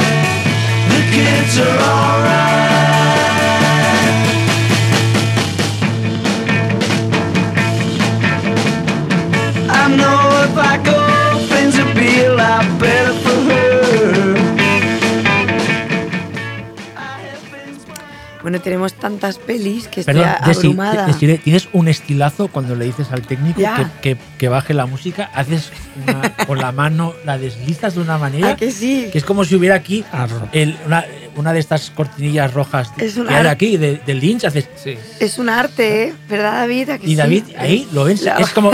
Y él- tú cuando has haciendo la mano, David ya va David haciendo- va y mira en plan, vaya notas esta tía, con que baje Sí, el sí, brazo es- ya está. Es como un pase de. ¿Lo has de- vi- de- os habéis de fijado? los que Es que- hacía Xavi en sus unos Eh, sí, o Laudrup. No, Laudrup. O no. Laudrup. Aquí no, no Laudrup no, no, No, Laudrup no, Laudrup, no, no, no se yo no puede lo hablar. quiero. No. para mí no todo existe. esto para decir Laudrup no existe para mí. no existe. Que da mucha No, pena. Ni Figo. Todo esto para decir que da mucha pena, como El pido horror. que cambie. Que no, pero que no. Estamos Que hablando no, hombre, que favor, no. del De horror. no, no No, habléis de fútbol, tío. Sí, ¿Por qué no? Es la primera vez que esa- se cuela el fútbol, Ángel, en, Ya, este, en es este lo que os iba a podcast. decir que Yo me algo- voy a poner muy pesado, ¿eh? Porque dentro de dos o tres meses las palancas ya habrán, ya habrán girado y se podrá hablar de fútbol otra vez. No sin mi permiso en este podcast no se va a Vale. hablar de fútbol. Pues ha sido lo más terrorífico del año. Em, Venga, ¿dónde vamos ahora, Desi? Que te he liado, va. Bueno, teníamos un bloque que eran los niños como objetivo del monstruo y ya hemos hablado de monstruos más humanos de alguna forma, ¿no? Pero, pero no de los sobrenaturales. Otros sobrenaturales, ¿no? Por un lado, toda la tradición del hombre del saco, que es verdad que hay variaciones que son más sobrenaturales. De hecho, Sinister toca el tema del Sí. hombre del saco con un elemento Y Black Phone también, que sobrenatural. Black también. Eh, Bogeyman también, eh, Slenderman, yéndote a la movida, creepypasta y demás. Yo citaba antes de Empty Man porque la toca parcialmente. Sí, la primera mitad de la peli, sí. A mí me hacía gracia una que no había salido y que, y que creo que también entraría un poco aquí, que es Babadook, ¿no? Como un Hombre, monstruo sí, que totalmente. personaliza Sí, sí. traumas adultos y que también se proyecta o que también ataca a la infancia. Y me parece interesante también citarla. Y evidentemente Jurassic Park, ¿no? Como, como una peli en la que eso está... Sí, que Muy siempre son niños. Exacto. sí, Bueno, sí. la escena, la- ¿no? la escena más recordada es la de los velociraptores, la- ¿no? Persiguiendo sí, a los en la niños en la cocina. que es. El una- resplandor. sigue siendo una de las escenas más terroríficas que ha rodado nunca Spielberg y, en gen- y, claro, lógicamente, por ende, del cine americano, ¿no? Y luego, hablando, hablando de Spielberg y de Top Hooper, hay una frase muy interesante en, en Poltergeist, que cuando dice que la, creo que es Zelda Rubinstein, la, la psicóloga, que los espíritus buscan la vida más pura para acercarse a ellos, ¿no? para estar cerca de... y, y por eso abducen a los niños, ¿no? en, el- en este caso a la Caroline de Poltergeist, que es un tema interesante y que se repite luego en muchas películas de, del mismo tema, ¿no? incluso desde el sexto sentido, que la relación es muchas veces con, con- con- es con un niño, también los espíritus, hasta Insidious, ¿no? que también hay un, un intento de captar al niño, aunque Insidious ya sabemos que es un estupendo relectura de Poltergeist, ¿no? pero bueno. No, no se habla mucho de o sea, no se habla, se habla mucho, muchísimo de Poltergeist, pero No te crees. se habla poco de, de- de lo pequeña que es la niña Caroline, es Sí. decir, de cómo es un atrevimiento, de hecho, a jugar con una niña tan pequeña, ¿no? Con un Bueno, hasta el hermano. El Hasta el hermano, sigue sí. siendo bastante pequeño. El hermano que escena era la parte famosa el del payaso, payaso, que sí, nos sí. hemos saltado antes. Realmente El hermano mayor, Sí, sí. sí, el hermano mayor es muy es, es un, es un niño Sí. aún, ¿no? Y como sí, sí, como dices tú, Jordi, se atrevió un poco, como decía eh, Ángel, ¿no? Esto del niño Kidner, ¿no? De hacer cosas que se supone, y por eso nos traumatizó. A mí me pilló siendo un niño, y en esa época, como igual como tú decías, que los- nuestros padres nos dejaban ver estas películas, y claro, es una, esas es- escenas que se te quedan no marcadas para siempre, ¿no? Fue como- Incluso en la secuela, daos cuenta que el, el villano, el, que, la bestia que hablan en la primera parte, que tiene, se- eh, tiene una morfología clara en la segunda, que es un predicador, otra vez en la noche del cazador, que canta y cuando va acosando a los niños, es decir, que, que en el fondo toma forma de ogro, es decir, la entidad sobrenatural se acerca a los niños en forma de ogro, ¿no? Es curioso en la segunda, en la bastante reivindicable Sí, a mí me gusta. segunda parte de Poltergeist, que a veces incluso alguna escena da más miedo que la primera. Es que está muy bien, la 3 también. De nuevo, hay que recordar que lo- el personaje de, de la niña perdida de Poltergeist es, eh, es- es de Little, Little Girl Lost de, de Twilight, Zone. ¿eh? Que nunca hay que olvidar Twilight Zone. Exacto. Nunca. Que, que, tienen niña- que, que este no es el tema de hoy, pero tiene un episodio de un niño malo con Sí. poderes que es maravilloso y que aparte es, una cosa Que luego loquísima yo- que yo era que antes luego ya hizo una adaptación hizo que estuvo a la altura ¿eh? de, de- Sí, sí. del original, pero eso sería otro programa. Ángel citaba también el tema de las distopías, de apocalipsis, cómo se representa la infancia aquí. Y citas Mad Max más allá de la cúpula del trueno. pero el, el- el atropello del niño es el primer Mad Max, ¿no? Sí, También. Es la sí, sí, primera. sí, sí, sí, Como- sí, Que no la llegan a atropellar, ¿eh? Pero bueno, Pasa que se vendió la imagen Claro, publicitaria. de- Yo me acuerdo que lo vi en, ahí, sí. en un programa que se llama Revista de Cine y vi aquella escena y digo, qué barbaridad. mucho, claro. sí, ¿Qué es esto? ¿no? Y, y- y yo creo que mucha gente fue a ver la película por es- porque veía que iba a ser súper violenta. Luego es más estilizada de lo que se esperaba. ¿no? Es decir, Sí, sí. Y Ángel, tú querías hacer referencia a la idea esta del- de los terrores de- del niño artificial, ¿no? Hablando de inteligencia artificial. Bueno, yo creo que sí, que el niño artificial yo creo que sufre en cierta manera nuevos horrores o nuevos acosos o es objeto de nuevos eh, a- eh, asedios por parte de criaturas monstruosas que en, en- en gran parte o en muchos de los momentos son los humanos o los personajes de carne y hueso. Inteligencia artificial creo que es el ejemplo, ¿no? Es decir, es un- una película donde un niño artificial con conciencia eh, de ser niño y de, no, de saber que incluso que no va a crecer, eh, es- sufre un itinerario prácticamente de abusos, primeramente de abusos emocionales, el desprecio de la madre o el abandono de la madre, ¿verdad? o de en, la- en las famosas escenas de la feria de la carne directamente de odio hacia su condición de, de androide, ¿no?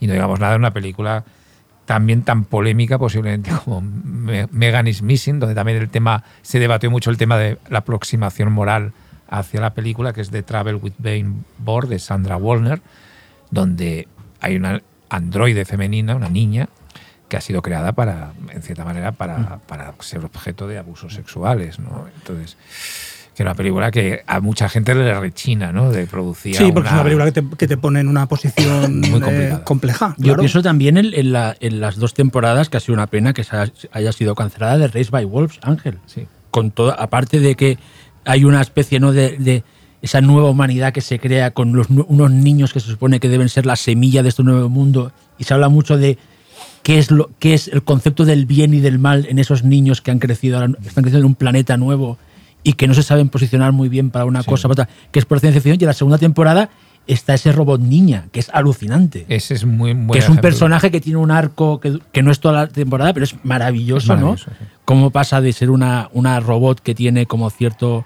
ganas, ¿no? De, de sentir como un humano y después se acaba convirtiendo en una killer absoluta porque le han hecho daño, porque le han daño. O sea, a- Sí, sí. lleva a cabo una venganza que, se- que un robot que se supone que no tiene conciencia no debería por qué llevarla. Y aprovecho eso otra vez. Parece es una pena que se haya cancelado porque Bueno, para yo mí. creo que pasará de a otro. Sí, ¿tú a crees? otro lugar, Porque sí. para mí, yo veo pocas series, pero esta realmente me alucinó de una manera absoluta. Le pasará lo de Expanse. Ojalá, ojalá. A otra, a otra- Ojalá, ojalá. a otra plataforma. Bueno, yo quiero volver un momento a la inteligencia artificial para, solamente para decir una cosa, para eh, salta- soltar una de, las, de estas sentencias. Venga. David, el primer niño robótico creado para amar, es el personaje del siglo XXI. Es una auténtica maravilla, es decir, por parte tanto de, de- de la novela original, digamos, de, De Aldis. Aldis. Los superjuguetes son para el verano. como eh, lo que hace Spielberg con, con este chaval. Es decir, eh, es un personaje que yo creo que está por méritos, por, eh, méritos propios en, en- en la antología de los mejores personajes de la historia del cine, de ciencia ficción y de cualquier otro. Y yo creo que marca mucho el siglo XXI y lo que va y lo que todavía tiene que venir. Es una película que tiene 20 años ya y que 21 años y que ni siquiera hemos empezado a discutirla. Yo Porque, creo- yo- porque el concepto es alucinante. ¿eh? Es decir, Yo y ahora eh, estamos, somos de aquellos que dice que es una de las grandísimas, grandísimas películas, no de Spielberg ya, sino de ciencia ficción de los últimos. de la historia. Sí, sí. De la historia. A mí me, está me alucina muy alta. también. Me alucina. Muy alto. Pero precisamente por eso, porque juega con, con ideas que todavía ni hemos empezado a No, discutir. no, no, es para decir, nada. es que es un niño creado para, programado para amar.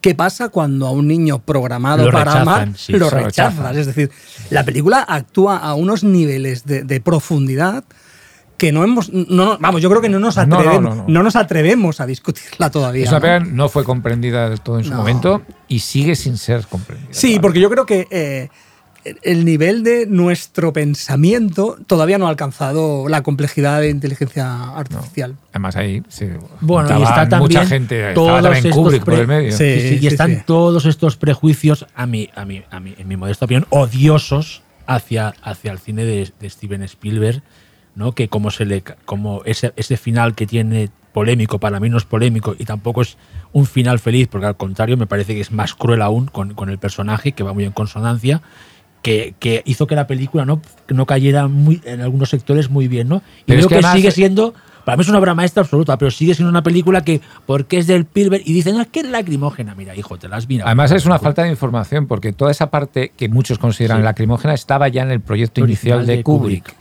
Es decir, que no fue una Pero no aportación es de. Spielberg. Lo de Pinocho no fue una aportación de Spielberg. Fue, estaba ahí ya. La aportación más grande de Spielberg es la que es más violenta, que es lo de la, la fiebre de la carne, que lo eh, extendió más y lo es hizo más. maravillosa, por Lo extendió Yo más y lo hizo más, creo que no más está- creo que es que No estamos preparados. No estamos No, no preparados, no, tenemos preparados. bagaje teórico y, y- y la mayoría de los opinadores de cine no tenemos bagaje Esto- teórico suficiente para discutir Bueno, esa esta película se adelantó mucho tiempo, como se adelantaban muchas películas de Kubrick, 2001 lo, le pasó, y esta se lo hubiese dirigido Kubrick, pues de- de- de- otra película incomprendida de Kubrick en su momento, aunque esta vez era Spielberg, pero repito, es que era casi respetando el, al 90% el, el original de Kubrick. Y incluso la, la forma de estar dirigida. Esto que ¿eh? ha dicho Jordi de que no podemos llegar a entender eh, De momento, de, de momento, inteligencia artificial es la segunda vez que lo dice en este programa con una película. La anterior fue de, Ja- de House That Jack Bill. de- eh, lo he dicho bien, es que me hago un lío porque me, me confundo La- con la canción de Bobby La casa de Jack. Eso mismo, la casa de Jack, que Jordi dijo lo mismo. Dijo, no estamos aún preparados para poder analizar lo que contiene esa película. es verdad. Y dijiste, igual de aquí unos años Y podemos... estamos ya, podemos- estamos preparados ya. ¿o ¿Cuánto no? No, No, sí, sí, no, sí, no lo sé. No, no, no, no, no, no, pero, pero sé, dice- pero en el caso de inteligencia artificial, en el caso de inteligencia Son artificial, 20 años, sí, claro. lo que constato es que son 20 años ya, Sí, es sí. decir, que ya vamos que son tarde. dos, tres, no, Más, tres o cuatro. más, ya, tres que o es mucho cuatro. más. Se acerca el momento. Ya en breve la A ver, si inteligencia artificial te gusta o no. Claro, ah, vale, no, no, es que como. A ver, no, no, era sí, por sí, curiosidad, ¿eh? Melancolía, os recuerdo que dedicamos un programa de dos En horas. es decir, Pero todavía hay que dedicar otro programa de dos horas a Melancolía. A Melancolía. Aparte, ahora estrena en Estrenan Bon Trier, en de, cines eh, todo, todo Bon Trier en, en cines. Sí, Exacto. exacto. Filmín, casi nada, vaya es el momento de volver a verlo, eh, echarle, echarle valor y ir a verlo, ¿no? Todo otra vez. Hombre, alguna obra maestra que otra, aparte de Melancolía y La Casa de Jack, hay. No, me yo las Y iré a ver también todas, ¿eh? ver cómo respiran estas pelis ahora Ujú. para, est- para la gente que está demasiado contagiada por, por el presente, ¿sabes? Porque Sí, ya plan, sé por dónde vas. Sí, Porque son es un pelis tío que que. plantean sí, sí, cosas sí, que muy- son. Sí, sí, sí. Sí, sí. Bueno, Toman temas delicados. mucho. Sí, Bueno, sí. Ya de Bill ya es complicada en sí. ya era- No, pero es ya- complicada todas. Todas, sí, sí, sí, sí. sí. Pero ¿no crees que la gente ya conoce a Fontrier? No lo sé. Es que yo no lo sé, Yo no lo porque sé, al ¿eh? final. eh, No es lo el sé. loco aquel de que la monta, la lía en Cannes, ¿no? Yo tengo mis dudas. Yo creo que, que es, bueno, chapó por la iniciativa, pero cuidado que vienen bastos. Pero con, eh, ves si con Bueno. melancolía y el resto, chicos, con melancolía descubrimos que sí que había un fandom también en gente bastante joven, ¿no? De Bontrier. Con- pero cuando no- la gente, que es mucha gente, como que igual es uno de los pocos clásicos, entre comillas, del cine de autor, que sí que ha encontrado, quizás porque es tan visceral, ¿no? Ha encontrado cierto seguimiento en, en- en gente que no es de, de nuestra quinta o tiene treinta y, treinta y tantos, ¿sabes? No sé, me dio esa Y sensación. bueno, y porque es una peli sobre la depresión y llevamos Bueno, unos melancolía, años Sí, sí, melancolía sí. hay un Y niño, sobre el pero claro, la mundo, que sí, tiene sí. miedo de verdad es la madre. es la o sea, madre, que no- sí. Sí. Pues eh, yo antes de pasar al siguiente bloque, que ya se lo dedicaría a Black, Black Phone, Phone. Ujú. dos pelis que creo que es importante que salgan. Una ya ha salido así citada, que es El Exorcista, que realmente la manera que tiene de... Total, total, sí, sí. sí, bueno, sí, porque sí. proyecta sobre ese personaje Y se ha imitado mil veces. Todo, o sea, la gente se queda como con la degradación física del personaje, pero yo insisto en que la primera parte de la peli de los hospitales y demás es muy Tienes heavy. toda la razón. De si yo cuando Muy es una heavy. peli que sabes que es de mis, de mis favoritas, cada, cuando la vuelvo a ver me impresiona más todo el, todo, el, todo el tramo de las pruebas que le hacen a Regan. Realmente da un miedo. Da un miedo, sí. Total. Y de hecho es un miedo que te está preparando después. Es un miedo realista que te prepara para el sobrenatural, ¿no? Pero da realmente una Mucho angustia y un miedo sí. increíble. Y, yo, y eso que yo no soy padre, ¿eh? pero si ya eres padre o madre, imagínate lo que debe ser No, no, ese sí, Via sí. Crucis, si te gustan las pelis de terror, de lo mal que lo pasas con, con ese tramo de la película. ¿eh? Y la otra peli para mí es Déjame entrar, que es una peli sobre pedofilia. Porque el libro Sí, va sobre sí. pedofilia Sí, sí, sí, al 100% y no lo oculta. Más con el tema de lo- del bullying. También. Pero puedes no o sea, porque al final hay algo como romántico en este adulto ac- ac- que acompaña eternamente a Sí, sí, esta sí, niña. pero que no es un- pero ahí hay un tema muy chungo. Es- Lo que pasa es que la peli es tan bonita visualmente y está la cosa del, del vampiro que no envejece y demás. Pero el tema de la pedofilia que está en la novela, que es que no es que estés, es, es bullying y pedofilia. O sea, es una peli que describe escenas de, de- de abuso a menores, de un libro, miento, que me impresionó mucho al leerlo porque realmente es muy heavy y eso está en la peli. Pero está bien el libro es que, o sea, recomiendas. El libro Es- está muy bien, sí. Está muy bien, pero, Pero es, es muy potente. heavy. Bueno, sí. entrevista con el vampiro que tiene tres Sí, estrellas, sí. cuatro Claro. estrellas de Hollywood. También vale, También. pero Exacto. Eh, de la forma que sorprende vista hoy. Es Sí, decir, sí. hoy Claro. dices, esto era la superproducción de Warner Es que es Bros. Es muy loco, es muy Tom loco. Cruise. Tom Cruise y Kristen Dance. Y- esto de, esto de déjame entrar, Eh. Desi, me encanta que lo saques porque cuando fue merecidamente un, a mí me encanta la peli, un fenómeno en Sitges, la piña se quedaba con el, ay, qué bonito, bonita, la estrella de claro. amor. Y, y- y yo salía, y yo salía diciéndoles, Es pero ¿qué me, estás No con- sí. ¿qué me estáis contando? Si es que no es nada bonito, si es súper chungo, tú- y es lo que mola. Pero yo alucinaba porque la gente se quedó, ay, los dos. Y yo pensaba, pero habéis entendido un poco. ¿Qué va a pasar de, aquí? de qué- Claro, de sí. qué va la película. ¿De qué va la película? Sí. O sea, en plan, me quedé como. Y está bien que lo digas porque yo creo que hasta hay gente ahora que aún no se ha dado cuenta lo No. que sí. De que lo- tema y que está, está en la película presente. No es una cosa que esté No, no, no, sugerida. No, no, es una no alegoría, no es una metáfora. nada, no, no, no, no, no, no. Está ahí, está ahí Vamos, metido. tan sencillo como que ese niño se va a hacer viejo y esa niña no. Sí, ya sí, sí, está, sí, ya está, sí, sí, sí, sí, sí, es el tema como es le así, pasé a, o sea, a Kirsten Dance en entrevista con el vampiro, Claro, que no, siempre no, será total. niña. Ujú, Exacto. Y Qué locura, y eh, se entrevista con enamora el- de, qué locura de- entrevista de con el vampiro, que es eh. un- ya es una persona adulta. Qué locura. eh. Qué locura. Qué buena que es. Bueno, Qué fuerte, fuertísimo todo esto. Bueno, es cambiamos de bloque.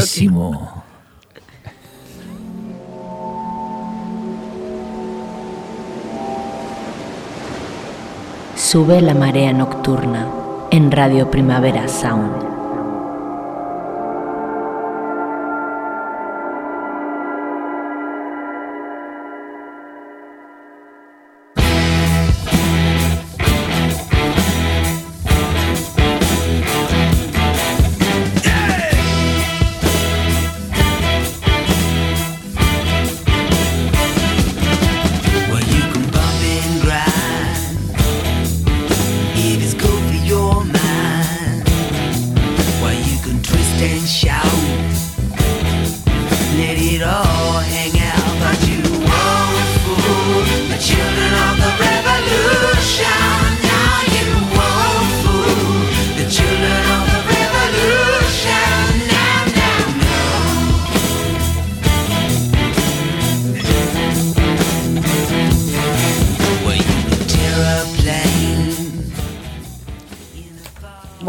Ya llegó el momento de hablar de Black Phone. que no sé, empieza Xavi. que No, creo que no, no, no, A mí no me, ha, no me ha convencido, no me ha convencido, pero como el mundo está como está actualmente, vamos a ver, vamos a hablar de ella con entusiasmo. Os voy a Pues sí. escuchar a vosotros.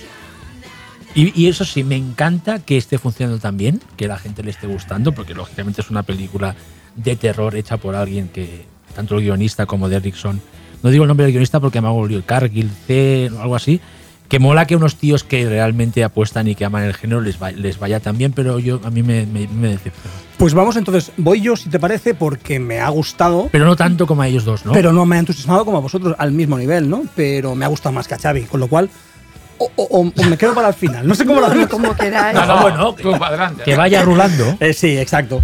No, a ver, es una película que a mí me, me, me- me gusta. Es- creo que es una, está muy bien hecha. Es una película. Es el tópico este está muy bien hecha. Pero es que realmente es una película Eso que Hombre, funciona. en 2022 que una película esté bien Es hecha novedad. es, Es una mucho, cosa sí, eso es exótica, ¿eh? sí, es verdad. Sí, sí, Porque vaya cantidad de pelis inacabadas que nos tragamos técnicamente ya, Sí. imperfectas, hechas con piloto automático y nos las tragamos como buenas a veces, ¿eh? Sí. Y no están bien hechas. No, en, la, en, el panorama, Cierto, en el panorama que yo he estado viendo últimamente y que creo que todos estamos viendo últimamente, yo estaba, yo estoy muy decepcionado con el terror en general. Está mal que lo diga porque tenemos un podcast sobre terror, entre otras cosas, con lo cual. Bueno, pero, Pues puedes está bien. pero puede irte a épocas. Pero bueno, puede irte a épocas. eh, en, en ese contexto, eh, que aparezca una película como. Como De la vieja Black escuela y todo, en de el la buen vieja sentido escuela, me refiero. Me, me provoca alegría, me provoca alegría y me provoca un gran, un gran placer verla. Ahora bien, yo tuve una ligera decepción porque no me parece una película de terror en el sentido de lo que promete, lo que promete. Por ejemplo, desde el punto de vista formal y narrativo, la película apuesta muy fuerte al principio por esas imágenes, es- es- esos créditos, ese, que, que rodó la mujer de Scott Derrickson, creo, ¿no? En Sí. Super 8 y tal, que te apuntan a un universo absolutamente siniestro, terrorífico, esa textura que te crea la imagen en Super 8 y tal, que luego la película no va por ahí.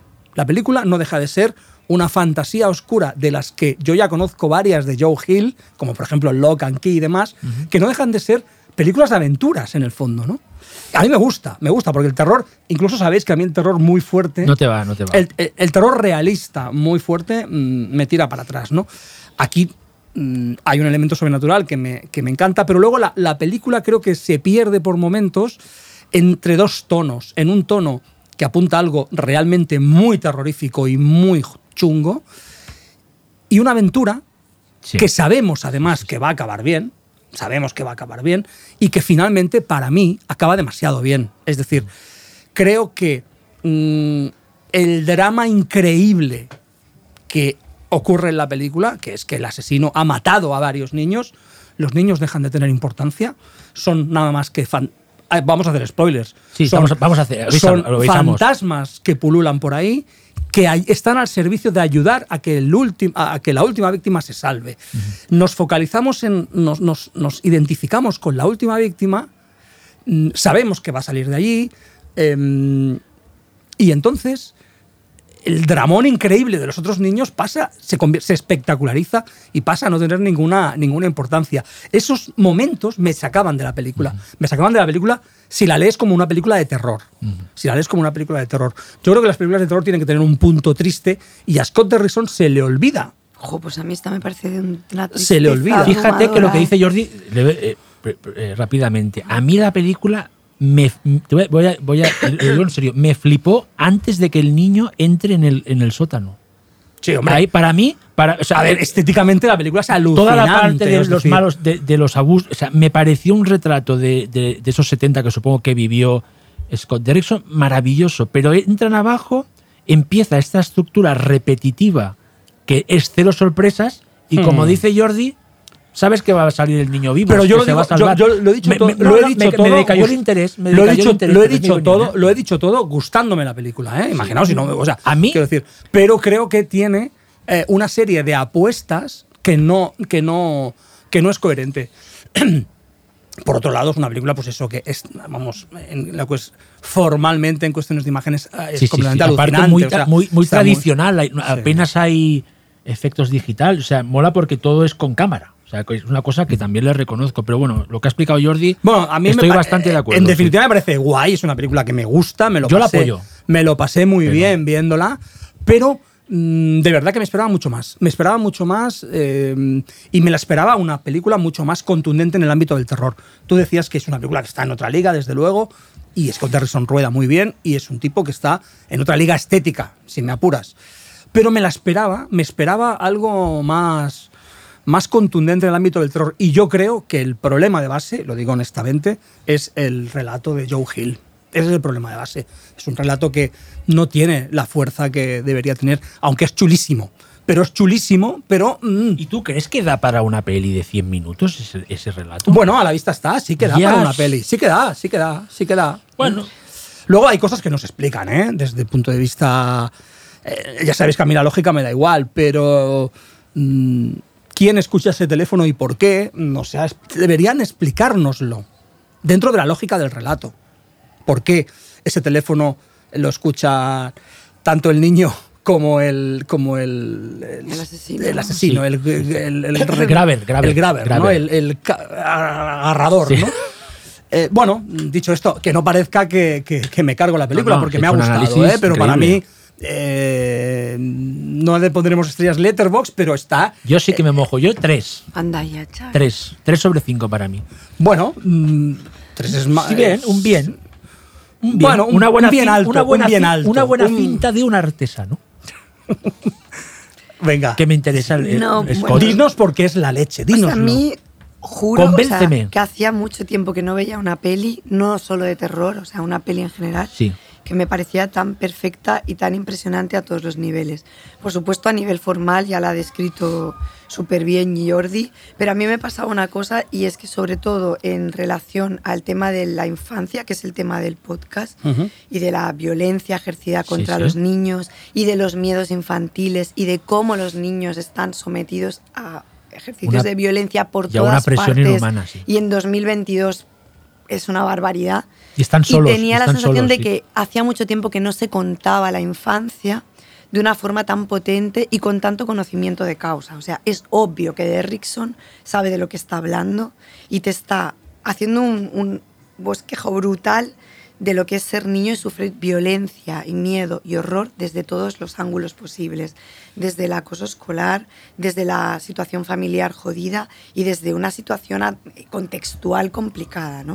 Y me parece que eso lo cuenta con un amor hacia ese personaje, un respeto, eh, un, un conocimiento de causa, sin sacrificar para eso el terror, sin convertirlo en víctima. Es un personaje activo todo el rato y eso me encanta. Ponías un ejemplo que a mí me pone la piel de gallina solo recordarlo, que tú decías, estas llamadas de teléfono, tal, a mí el que el niño les recuerde cómo se llama a esos niños, ya me parece algo, pero de llorar, en plan, no está hablando de víctimas random, está hablando de personas, y eso se olvida en la vida, en las pelis, en todo, en la literatura. Y de golpe es como, no, este niño se llama tal, yo te recuerdo cómo te llamas. O sea, solo por eso ya me parece que hay una delicadeza ahí en saber de qué tema estás hablando y contarlo de una forma tan bonita y tan bien explicada. Contar también la relación con la hermana, respetando también esa otra infancia que es privilegiada porque es una niña que tiene estos poderes, porque tiene una capacidad de analizar las situaciones superior a la del niño, que sea un personaje femenino me parece una preciosidad, que haya afecto, que a pesar de que es una peli que te está hablando de violencia, de dolor, de una, violencia sistemática ejercida contra los niños, no solo por parte de los adultos, sino también por parte de los propios niños, que el afecto no se anule en la peli, que haya afecto de la hermana al hermano, que haya afecto entre los niños que llaman por teléfono, eso me parece como de llorar, o sea, de verdad que me pareció increíble. Pero más allá de eso, que al final puedes tener que ver con una apreciación mía también personal y demás, a nivel de cómo ponemos en escena eso, me parece una peli impecable.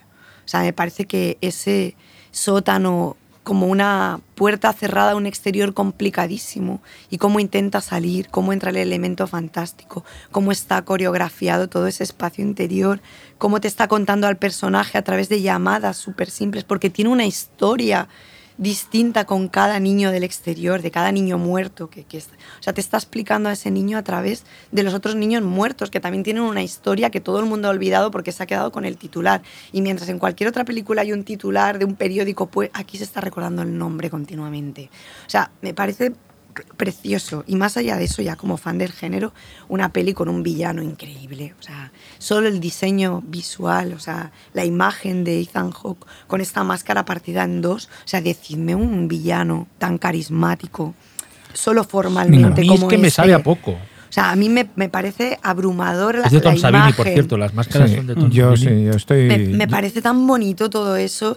eh, el sótano como algo que está vivo, como un elemento donde puede entrar lo fantástico, pero a la vez hay un asesino arriba. Eh, Pero no que sea sé, tan tío, o sea, predecible, nos, nos Lo que- Pero lo es- que- pero es que yo no la veo predecible. No, Para a nada. mí me No. parece predecible. A No mí lo me, sé, me pasa, es como hago me pasa poco de- muchas veces cuando escucho a decir que me gusta mucho más la peli después de Sí, oírla a ella. la verdad es que has- la verdad es que Sí. ahora mismo en Es que 12 me hombres sin conmovió piedad me quedado ahí. pero- Me emocionó de verdad. Lo pensé, que pasa es que joder. yo Sí, sí, creo, sí, sí, yo sí, creo sí. que eh, ojalá fuera todo eso. Es decir, que lo pone. Ya, ya. Está todo eso que dices tú, pero lo has acabado tú. Porque Scott Derrison se queda corto. Pero a lo mejor es eso lo bueno de la película, que no está eso.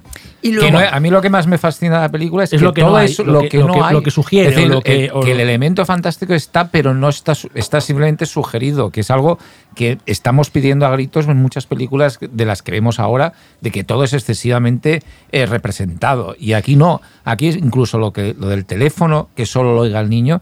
Es que estamos hablando de una de precisamente cuento, es es que precisamente esa es la gracia sí. es Pues que es el niño que oye el teléfono Pues mira, un error porque que es una salgan los fantasmas. A ¿Por mí qué? me parece muy A mí me parece bonito. Pues no. estupendo. Es- A mí me Pero gusta para mí es, contradictorio. Porque es el, el único que los sabe escuchar. Claro. Porque es el, El único Pero- que los ve con el corazón, y pero el los ve. y por eso los ve. la re- los nosotros ve los vemos. porque es la- una representación visual Claro. de esa idea de que él los puede reconocer, y la los puede- y la no los ha olvidado. claro, y la actitud incluso del asesino hacia la propia víctima es diferente Mm. porque con esta víctima le tiene como una cierta respeto es decir tiene un cron- una especie de contrincante al que respeta es que todo está pero esto no se cuenta porque estamos hablando de una de, de que Derrickson tiene la capacidad tremenda de que ese elemento que circula por toda la película sobrenatural está hecho de una con una tranquilidad y una elegancia Porque que no en le- ningún momento es como toda la No película el visualmente. relato. Bueno, hay, no hay efectos hay unas- digitales. hay varias no concesiones ¿eh? al, al público. Bueno, pero Hay varios- Hay un estamos par de hablando de una película, dos o tres ¿eh? jump scares. es una Pero película está muy producida bien, por, ¿eh? por Ya, pero a mí no funcionan decir, esos jump scares, no A mí me nada gustaron, ¿eh? A mí me gustan mucho. Son muy- muy- me recuerdan muy el James sexto Bond sentido. pero y James Wan es otro sentido. tipo de cine. Me- no, Aquí me Y el último escalón de, de que estaba También. escrita por Richard Matheson, que es una película que creo que la tiene muy, muy, y, muy ahí. Y no está obsesionado por el relato, ¿no? Como por la historia, se permite lo de... Yo incluso veo cierta... No sé, intuyo, que esto sí que aquí estoy proyectando yo, pero el hecho de que los dos escuchen el teléfono a mí me insinúa cierto reconocimiento de su propia infancia por parte Sí, del asesino sí. en el niño. Yo sí que, yo solo le encuentro un pero a la peli y un pero que es importante, pero que para mí todo lo otro es tan bueno, No, que es el personaje del hermano. Sí, no, sí, no. que ese personaje No, que tiene sí. como un punto así elemento cómico, ¿sabes? El, Sí, sí. que es, Es- sí, es- ¿no? es- De- de- lo- el único que es lo digo, único de bueno, verdad desafortunado de la película porque Sí. no tiene Sí, de- sentido ahí estoy de acuerdo, es lo que Es el gusta. único de que película. y no, luego yo que no. creo que, que- que el padre no está bien hecho eh, no está bien construido el personaje de Jeremy Davis es un personaje potentísimo porque es eh, eh, el motor de, de- de un gran terror y de una gran situación horrible para el niño, pero está... eh, es pa- es- bueno, claro, supongo que esa es la función. Pero es- mira, te dan ganas de darle pero un es par una de peli de bofetadas. terror en la que un padre que ha jodido la vida a sus hijos les pide perdón al final. Acaba todo Que- demasiado bien. Quiero decir, te- pero eso no ha pasado nunca. O sea, Uf, pero eso, acaba- eso a mí me resultó beata, la Anda, beata anda, anda, de que anda, va cada, cada- Eso- eso es perdón. eso es complicado, Yo Alguien que ha jodido la vida de los me de, esos- indigné. de o sea, su mujer que y el, de el- sus el hijos. arco del padre, que pasa de ser un maltratador chunguísimo a ayudar después a la hija con poderes y, y luego Pero al es que final está a punto de se morir su hijo, no, está no, a punto bueno, de perder perdona, a su pero hijo por sí, un yo eso lo vi muy ¿eh? Pues cristiano eso renacido. Me parece humano, o sea, Pero lo hemos, está. lo hemos No, visto no. pegar a la niña con, la, con el cinturón. ¿eh? Uf, yo creo que ahí Han estado a punto de matar a su hijo, No, tío. Un asesino en serie, además. Ahí yo o sea, creo que en ese punto es, eh, la película es valiente, incluso de no ser una película inquisidora en, en castigar más a ese Castigadora, personaje, claro. que es deleznable en muchos momentos de la película, pero que sí encuentra una forma de superar ese, ese mismo carácter porque hay- Efectivamente, hay, un- una, una- una resolución de personaje Claro. que gustará mucho a, a la conferencia episcopal. Es que Scott no no, olvidemos que Scott Derrickson es, Es crey- religioso, es creyente. sí. Por eso cree- Beato es que salta la vista, bueno, pero Beato pero- en el mal sentido. no, no, no, no, al él contrario. cree en el perdón y en la redención. Y ya ha está. conseguido, Bueno, aparte sí. yo creo que ha conseguido muy bien toda la formación religiosa que tiene más allá de sus creencias, Meterla ahí. arrastrarlas Yo- en modo de terror. El terror tiene una base De- a mí me de- cristiana y en muchos casos Totalmente, católica tremenda. y- totalmente. y las- Sí, y- pero- y- y- Pero, por y- ejemplo, James Wan, que y lo es una película como es- que sí. circula, todo el elemento fantástico, circula con una naturalidad por todas las imágenes, por todo. Sí, es decir, la puesta en escena de este señor es tan por encima de casi Eso está todo. bien, hay que Pero la que es que eh, es otro nivel, o sea, por Dios, o sea, os guste más o menos Pero yo cómo Pero está claro, hecha esta está- peli, está- o sea, vamos, Y luego la es que es una liga simplemente superior la- a- Yo es que no entiendo. Ya sabes que yo de las ligas superiores es not my thing. Xavi, tú Pero- sabes ver una peli bien dirigida o una peli mal dirigida. No, pero, mal y lo bien, pero bien dirigida, que está, esta pero peli. a mí, a Vale, nivel yo- de yo- dirección, no me parece que tenga nada ni de extraordinario ni excepcional. Yo Es diría simplemente ¿eh? una cosa, es cine. Y No, lo que no. vemos, Sí. la mayoría de las películas, y lo siento, ¿eh? porque también Sí, estamos que es en, un, cine, sí. en un podcast de terror, que están haciendo, se están haciendo en los últimos dos, tres años de terror, muy pocas son cine eh, de verdad. Son juguetes más o menos divertidos o muy aburridos. Pero esta película es de verdad cine.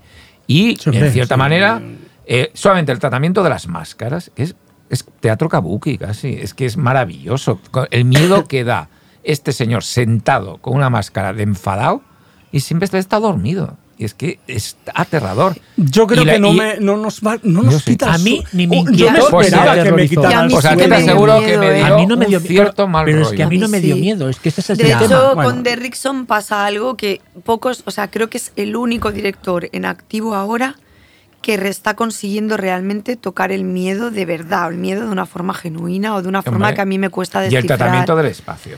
El tratamiento Total. espa- convertir un sitio que no tiene ningún tipo de decoración ni No nada, atmósfera exacto. en algo que es un cubículo que hace surgir lo fantástico y el terror de una forma de natu- con una naturalidad brutal, me parece absolutamente magistral. Desde luego el chaval está bien, está genial. Y la bien. hermana, Eh, y la hermana es está El muy chaval bien, está mejor Eso sí que que estamos Ethan- de acuerdo. Está mejor que Ethan Hawke, los dos chavales, ¿eh? O sea, están Están mejor. estupendo, que eso Están- también es sí. un- la dirección de Acierto de actores y Scott de niños es. Por supuesto, pero a ver, si, si yo lo que estoy planteando aquí son eh, por, por, por sí. discutir. A mí es una película que, que, bueno, que Yo tengo que decir que entré con cierto escepticismo, porque entro con cierto Pues yo al escepticismo revés, en yo es todas que las entré películas de después Eso está bien, eso está bien, eso está bien. Yo entré después de haber eh, leído a de sí, o sea, No, eh, yo- y me esperaba algo tan alucinante que dije, está bien.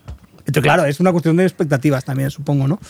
Y ahora, bueno, si me la explicas tú ya, claro, me, me No. flipa la película. Yo claro, de aquí pero- unos años la volveré a ver.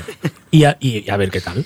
No sé, pero yo confío, de verdad, el otro día lo hablábamos con Ángel también, que hay muchos directores haciendo terror, hay muchos incluso que yo he defendido a muerte y que me parecen muy, que están muy bien y tal, pero no hay tantos que estén tocando el miedo de la forma en la que lo hace A mí hay- y aquí. hay tres o cuatro tío, solo. Muy pocos. Flanagan, os digo, James Wan, Y Derrickson. Pero claro, y pero no tiene nada- que en la parte pensar- que da miedo. Pero no tiene, eh, nada, pero no tiene nada que ver James Wan con Yo Scott creo- Derrickson, ¿eh? No, No, pero no, no Scott Derrickson. Scott Son Derrickson con diferentes. Shyamalan, algunas diferentes. cositas, ¿eh? Sí. Algunas cositas. Yo es que me pasa, mira, con Flanagan me, me convertí con el, con, mira, con Ahora una sí. cosa rara que es Mass. Manor Ah, y después con Doctor Sueño no me flipó y, y Midnight Mass me flipó. Yo, es una opinión totalmente personal, ¿eh? Pero yo con Scott Derrickson aún me falta la película que me haga alucinar O sea, porque Sinister es para muy mí buena, Sinister ¿eh? también, bien, ya está, no me, no me produce ese temor, ese terror.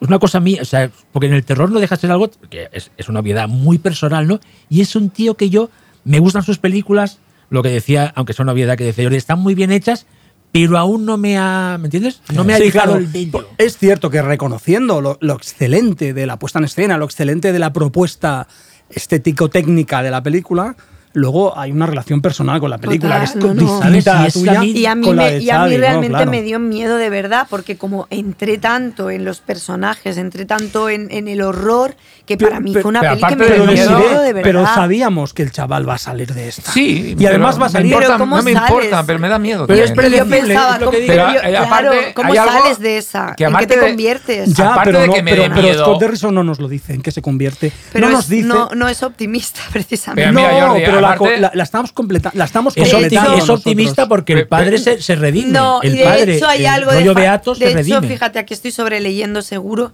pero hay casi como un premio al niño en ese final triunfal entrando en la escuela, que es como te doy ese premio porque Envenenado, después de no lo es que un te ha regalo pasado envenenado, o es sea. una guinda envenenada, en plan, Pero a mí la, después de esto... la sensación que tuve, aparte de dar miedo, que no da miedo, que a cada uno nos puede dar Claro, es muy subjetivo. es que salir del cine, hostia, es que es buena. También, es que es muy Sí, buena y yo- peli. y yo de Entonces verdad- eso me pasaba en una película de terror desde hace bastante tiempo en un cine. Y luego el- es una película que, que por muchos motivos creo que en el momento actual es casi como una especie de, de milagro de Exotismo, excepción. sí. Es decir, es que Sí que es verdad película- que no es, es de modé, sí, en el, en el buen sentido modé, me refiero. Sí, sí, pero lo modé en buen sentido. Y una película que, por favor, por fin no tiene un catálogo de guiños. Es decir, ni de.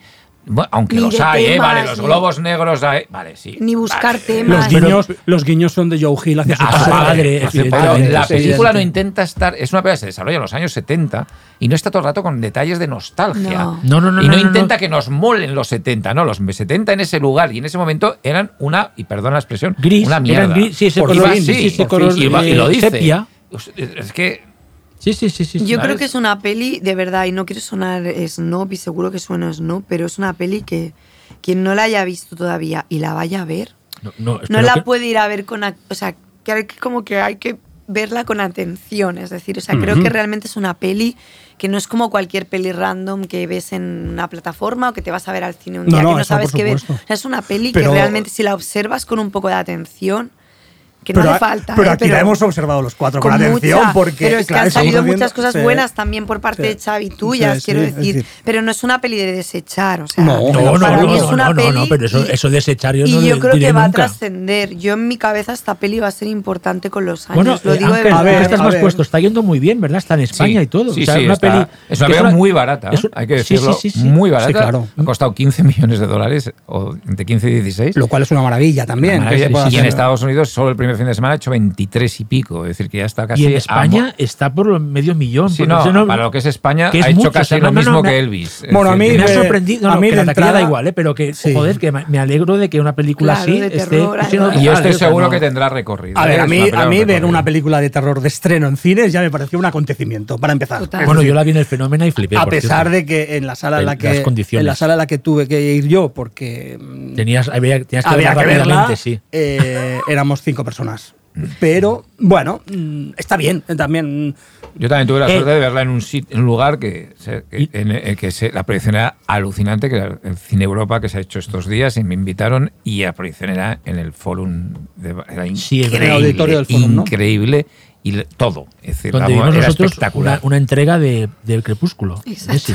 Un gran cine. Un gran es, un- cine. es una expo de, de, de- de- solo es un auditorio en el que solo ponen obras Eh, maestras Jessy, dicho esto, estoy, soy súper fan del entusiasmo que está generando Black Phone. Me pasó con Doctor Sueño, que no conecté del todo, pero que una película así, que lo que decís, que no está atada a lo que se hace ahora, que va por libre, es siempre digna de aplaudir. Pero a mí me, no me dejó ahí Yo un poco. creo que tienes a ver, que yo, verla otra vez, Xavi. yo no, yo voy con Jordan Peele. yo las películas las películas que me gustan eh, a muchas les encuentro este tipo de, De- de- de pequeñas de pegas. pequeñas pegas de discusión a Sí, las que- sí. y me pasa mucho con precisamente con Joe Hill que me gusta mucho me gusta bueno mucho me gusta pero siempre me gusta discutir con él me gusta discutir con él porque me parece de, de pequeñas cosas que, que se de queda esas ahí. decisiones que tú te quedas A ahí veces como se Me gusta queda. discutir con Joe Hill, ha quedado bien, ¿eh? perdona es probable Y con el padre Joe, ¿no? Joe Hill no sabe ni quién soy pero Este análisis que se ha hecho Black Phone, el mejor que se ha hecho en el mundo mundial. O sea, no, no, no, todos con nuestras posturas diferentes, intentando Sí, sí. llegar. No, no, perdona.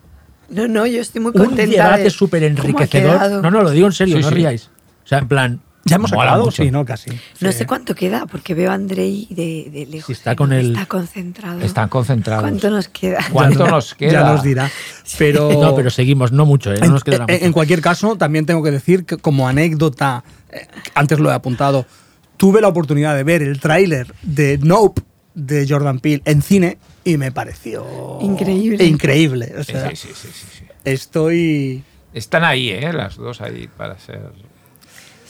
Van a ver A lo ahí. mejorcito. Va a haber bueno, eh, hay que esperar al estreno de Men, que es una película que está siendo muy hay las dos posturas muy en contra. Yo ya está- la he visto. Eh, está cosa, generando ¿Qué me mucha- decís de está la nueva entradilla de Blumhouse? Pero. Xavi que estaba No, que no, está- no, que sale. Xavi, la han Xavi, estrenado con Black. No, no, perdón. que estaba hablando yo Ay, de- perdón, estaba perdón. hablando yo con de- Men, perdón, perdón, perdón. Sí, pero Es que claro, me- no, me no me, des- in- no me interrumpas cuando hablo de Men, tío, que es la Me- me- película del ¿Tú la has momento. visto ya? ¿La viste en Cannes? No, no, la he visto en Cannes, pero yo Perdón. Jordi, es que me he liado. Y la, y la de y la que ya habéis visto vosotros de, de Peter Strickland. Bueno, bueno, bueno. que os bueno. alucina. Pero ¿Os no, pero no? es- pero pero es es otra otra cosa. cosa. Pero No, ¿tenemos ganas o no de, de Peter Strickland? No, de Flux total. Gourmet. pero de Flux Gourmet no, te- no es de terror. es una película para Bueno, pero gourmet. tendrá rollo. No, Pero no, Es una película Es culinaria. no es una película. Pero es género. Sí, pero es género, pero es una película sobre AMSR de estos y, y cocina. Es, es un Berberian Sound Studio, pero sobre, De la co- de la del, co- de la del- cocina, del de la- sonido No, no, no, de no. la comida. No, no, pero no, no de la comida, sino de todos los procesos vinculados con el aparato digestivo, desde masticar hasta el final. Uf. Sí. Cuidadín con Flusgur. Cuidadí con Y de- Flux Gourmet. No, vamos por, a por ella también. Yo, Flux no, no, Gourmet. yo la quiero ver también. Mira, Flux Gourmet, Pero Men, ¿qué más? Y Hatching, que es otra película Cronenberg. Cronenberg. Cronenberg, Cronenberg, que sí que la Que, hemos por, visto. que va a tener distribución en España y va, y, Iba a oye, salas. perfecto.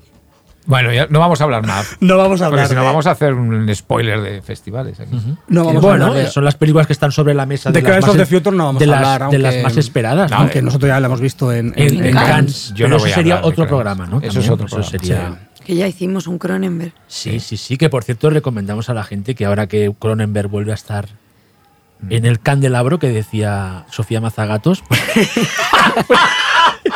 pues, que, que, que- no. Y ojo, me gustaría recomendar otro Marea Nocturna complementario al de hoy, que es el de Disney Oscuro. ¿Y por qué es complementario? Por, Sí, por porque todas las había niños, mucho los niño. que aparte fue uno de, Hasta el de es uno True de Crime lo podemos recomendar, que también ha sido es uno de nuestros hits, comentado, además. ¿eh? Una- un programa que no, la gente le encantó y lo escuchó, lo escuchó mucho. La verdad. Después de este ¿cómo vas para para de- vos? de- de- Después de uno hablando de fútbol, el otro A ver, hablando yo- de Sofía Mazagatos. Yo Yo, lo que- hablaré de fútbol siempre. Yo lo que recomendaría, lo que recomendaría es eh, que la gente escuche todos los Mariano Nocturnas si, si ha empezado por Claro. este. ¿No? Claro. Todos. Eso y el bikini de la El bikini de Alave, que sepas que lo, el- el- pica mucho, no, es, es un precio popular. No, está bien, te lo puedes Vale, permitir. vale. Xavi. Porque la ves como los chiringuitos de la playa, que vas ahí y rascas, ¿sabes? Sí. Te lo puedes permitir. De ida y Vale. vuelta. Pero no es en el ave de, el ave, no, es en el ave ave, mitad, ¿no? No aves estos nuevos. En el ave no ave. Yo lo he tomado en el que los ave. nuevos no el es Aplo no, lo, no lo he cogido todavía. El Aplo. Yo Me le parece, cojo que no hay, me parece que no hay bar, ¿eh? ¿No hay bar? No lo sé. ¿Cómo, Salva- de- cómo desvariáis? ¿Cómo desvariáis? Es más alerta máxima 2 el hablo. Oye, que después de esto, sobre todo, quien no haya ido a ver Black Phone, Por que favor. vaya a Tiene ver que Black verla, Phone. que vaya a Y verla. de verdad recomiendo mucho, mucho, mucho. Estoy muy pesada, pero es que están dando unas entrevistas de promo de la peli que me hace una me da una envidia y pienso ojalá los hubiera podido entrevistar yo porque están hablando de tanto eh, de Rickson como no me sale el nombre ahora Cargill, Clay Ca- Cargill, ¿no? O algo Sí. Sobre el miedo, sobre cómo se produce el terror ahora, sobre cómo se escribe terror, sobre en qué punto estamos, sobre las conexiones religión, terror, demás. Buenísimas. Yo recomiendo los dos podcasts estos, el de Micarris Otro y, buen complemento. y el, y el Kingcast capítulo con ellos dos, que es extraordinario. Con lo que... mm, No, no, el Kingcast creo que es solo con Derrickson. Derrickson. El otro es el que es con los dos. Bueno, pues nos vamos a despedir con esta recomendación de Black Phone. Eh, nada, volvemos el mes que viene. Todavía no nos vamos de Sí, queda vacaciones. uno más, queda uno más. Volvemos el mes que viene. Pero Volvemos dilo con el tu mes voz. que Dilo, viene. dilo con tu voz. Amenazamos con volver. Con un programa que dará mucho miedo. que dará igual. muchísimo miedo. Eh, dar las gracias a Radio Primavera, a David y a Andrei que han estado de técnicos esta tarde, a um, Alex que nos hace el letterbox Sí, y que que es aquí, bueno, este programa no va a ser tan no complicado tan como complicado. otros, ¿no? El anterior ya está subido. Sí, ya está en- subido, en gracias. Es el mejor, es el mejor. Es el quinto Beatle, yo siempre lo digo, es el quinto. Beatle. Y bueno, a mis compañeros, a Jordi, a Xavi y a Ángel. Y nada, y nos vemos. en Oye, Desi, yo antes de acabar quería dedicar hoy el programa de hoy a, a Máximo Morante, que es un eh, componente original de Goblin y compositor de nuestra de nuestra Sintonía. sintonía que murió la semana pasada. Yo creo que Tenebre, aparte del tema central, que él era el guitarrista, hay que de- dedicarle el programa a Sí, Máximo Morante, que somos fans de Goblin. Y lo quería decir antes de acabar. Pues que acabamos el marea nocturna. Y somos fan de Tenebre y lo digo por algo. Bueno, bueno, bueno. atención, bueno, bueno. atención. Bueno, muchas ¿Qué gracias. pasará? ¿Qué misterio habrá? ¡Chao! Children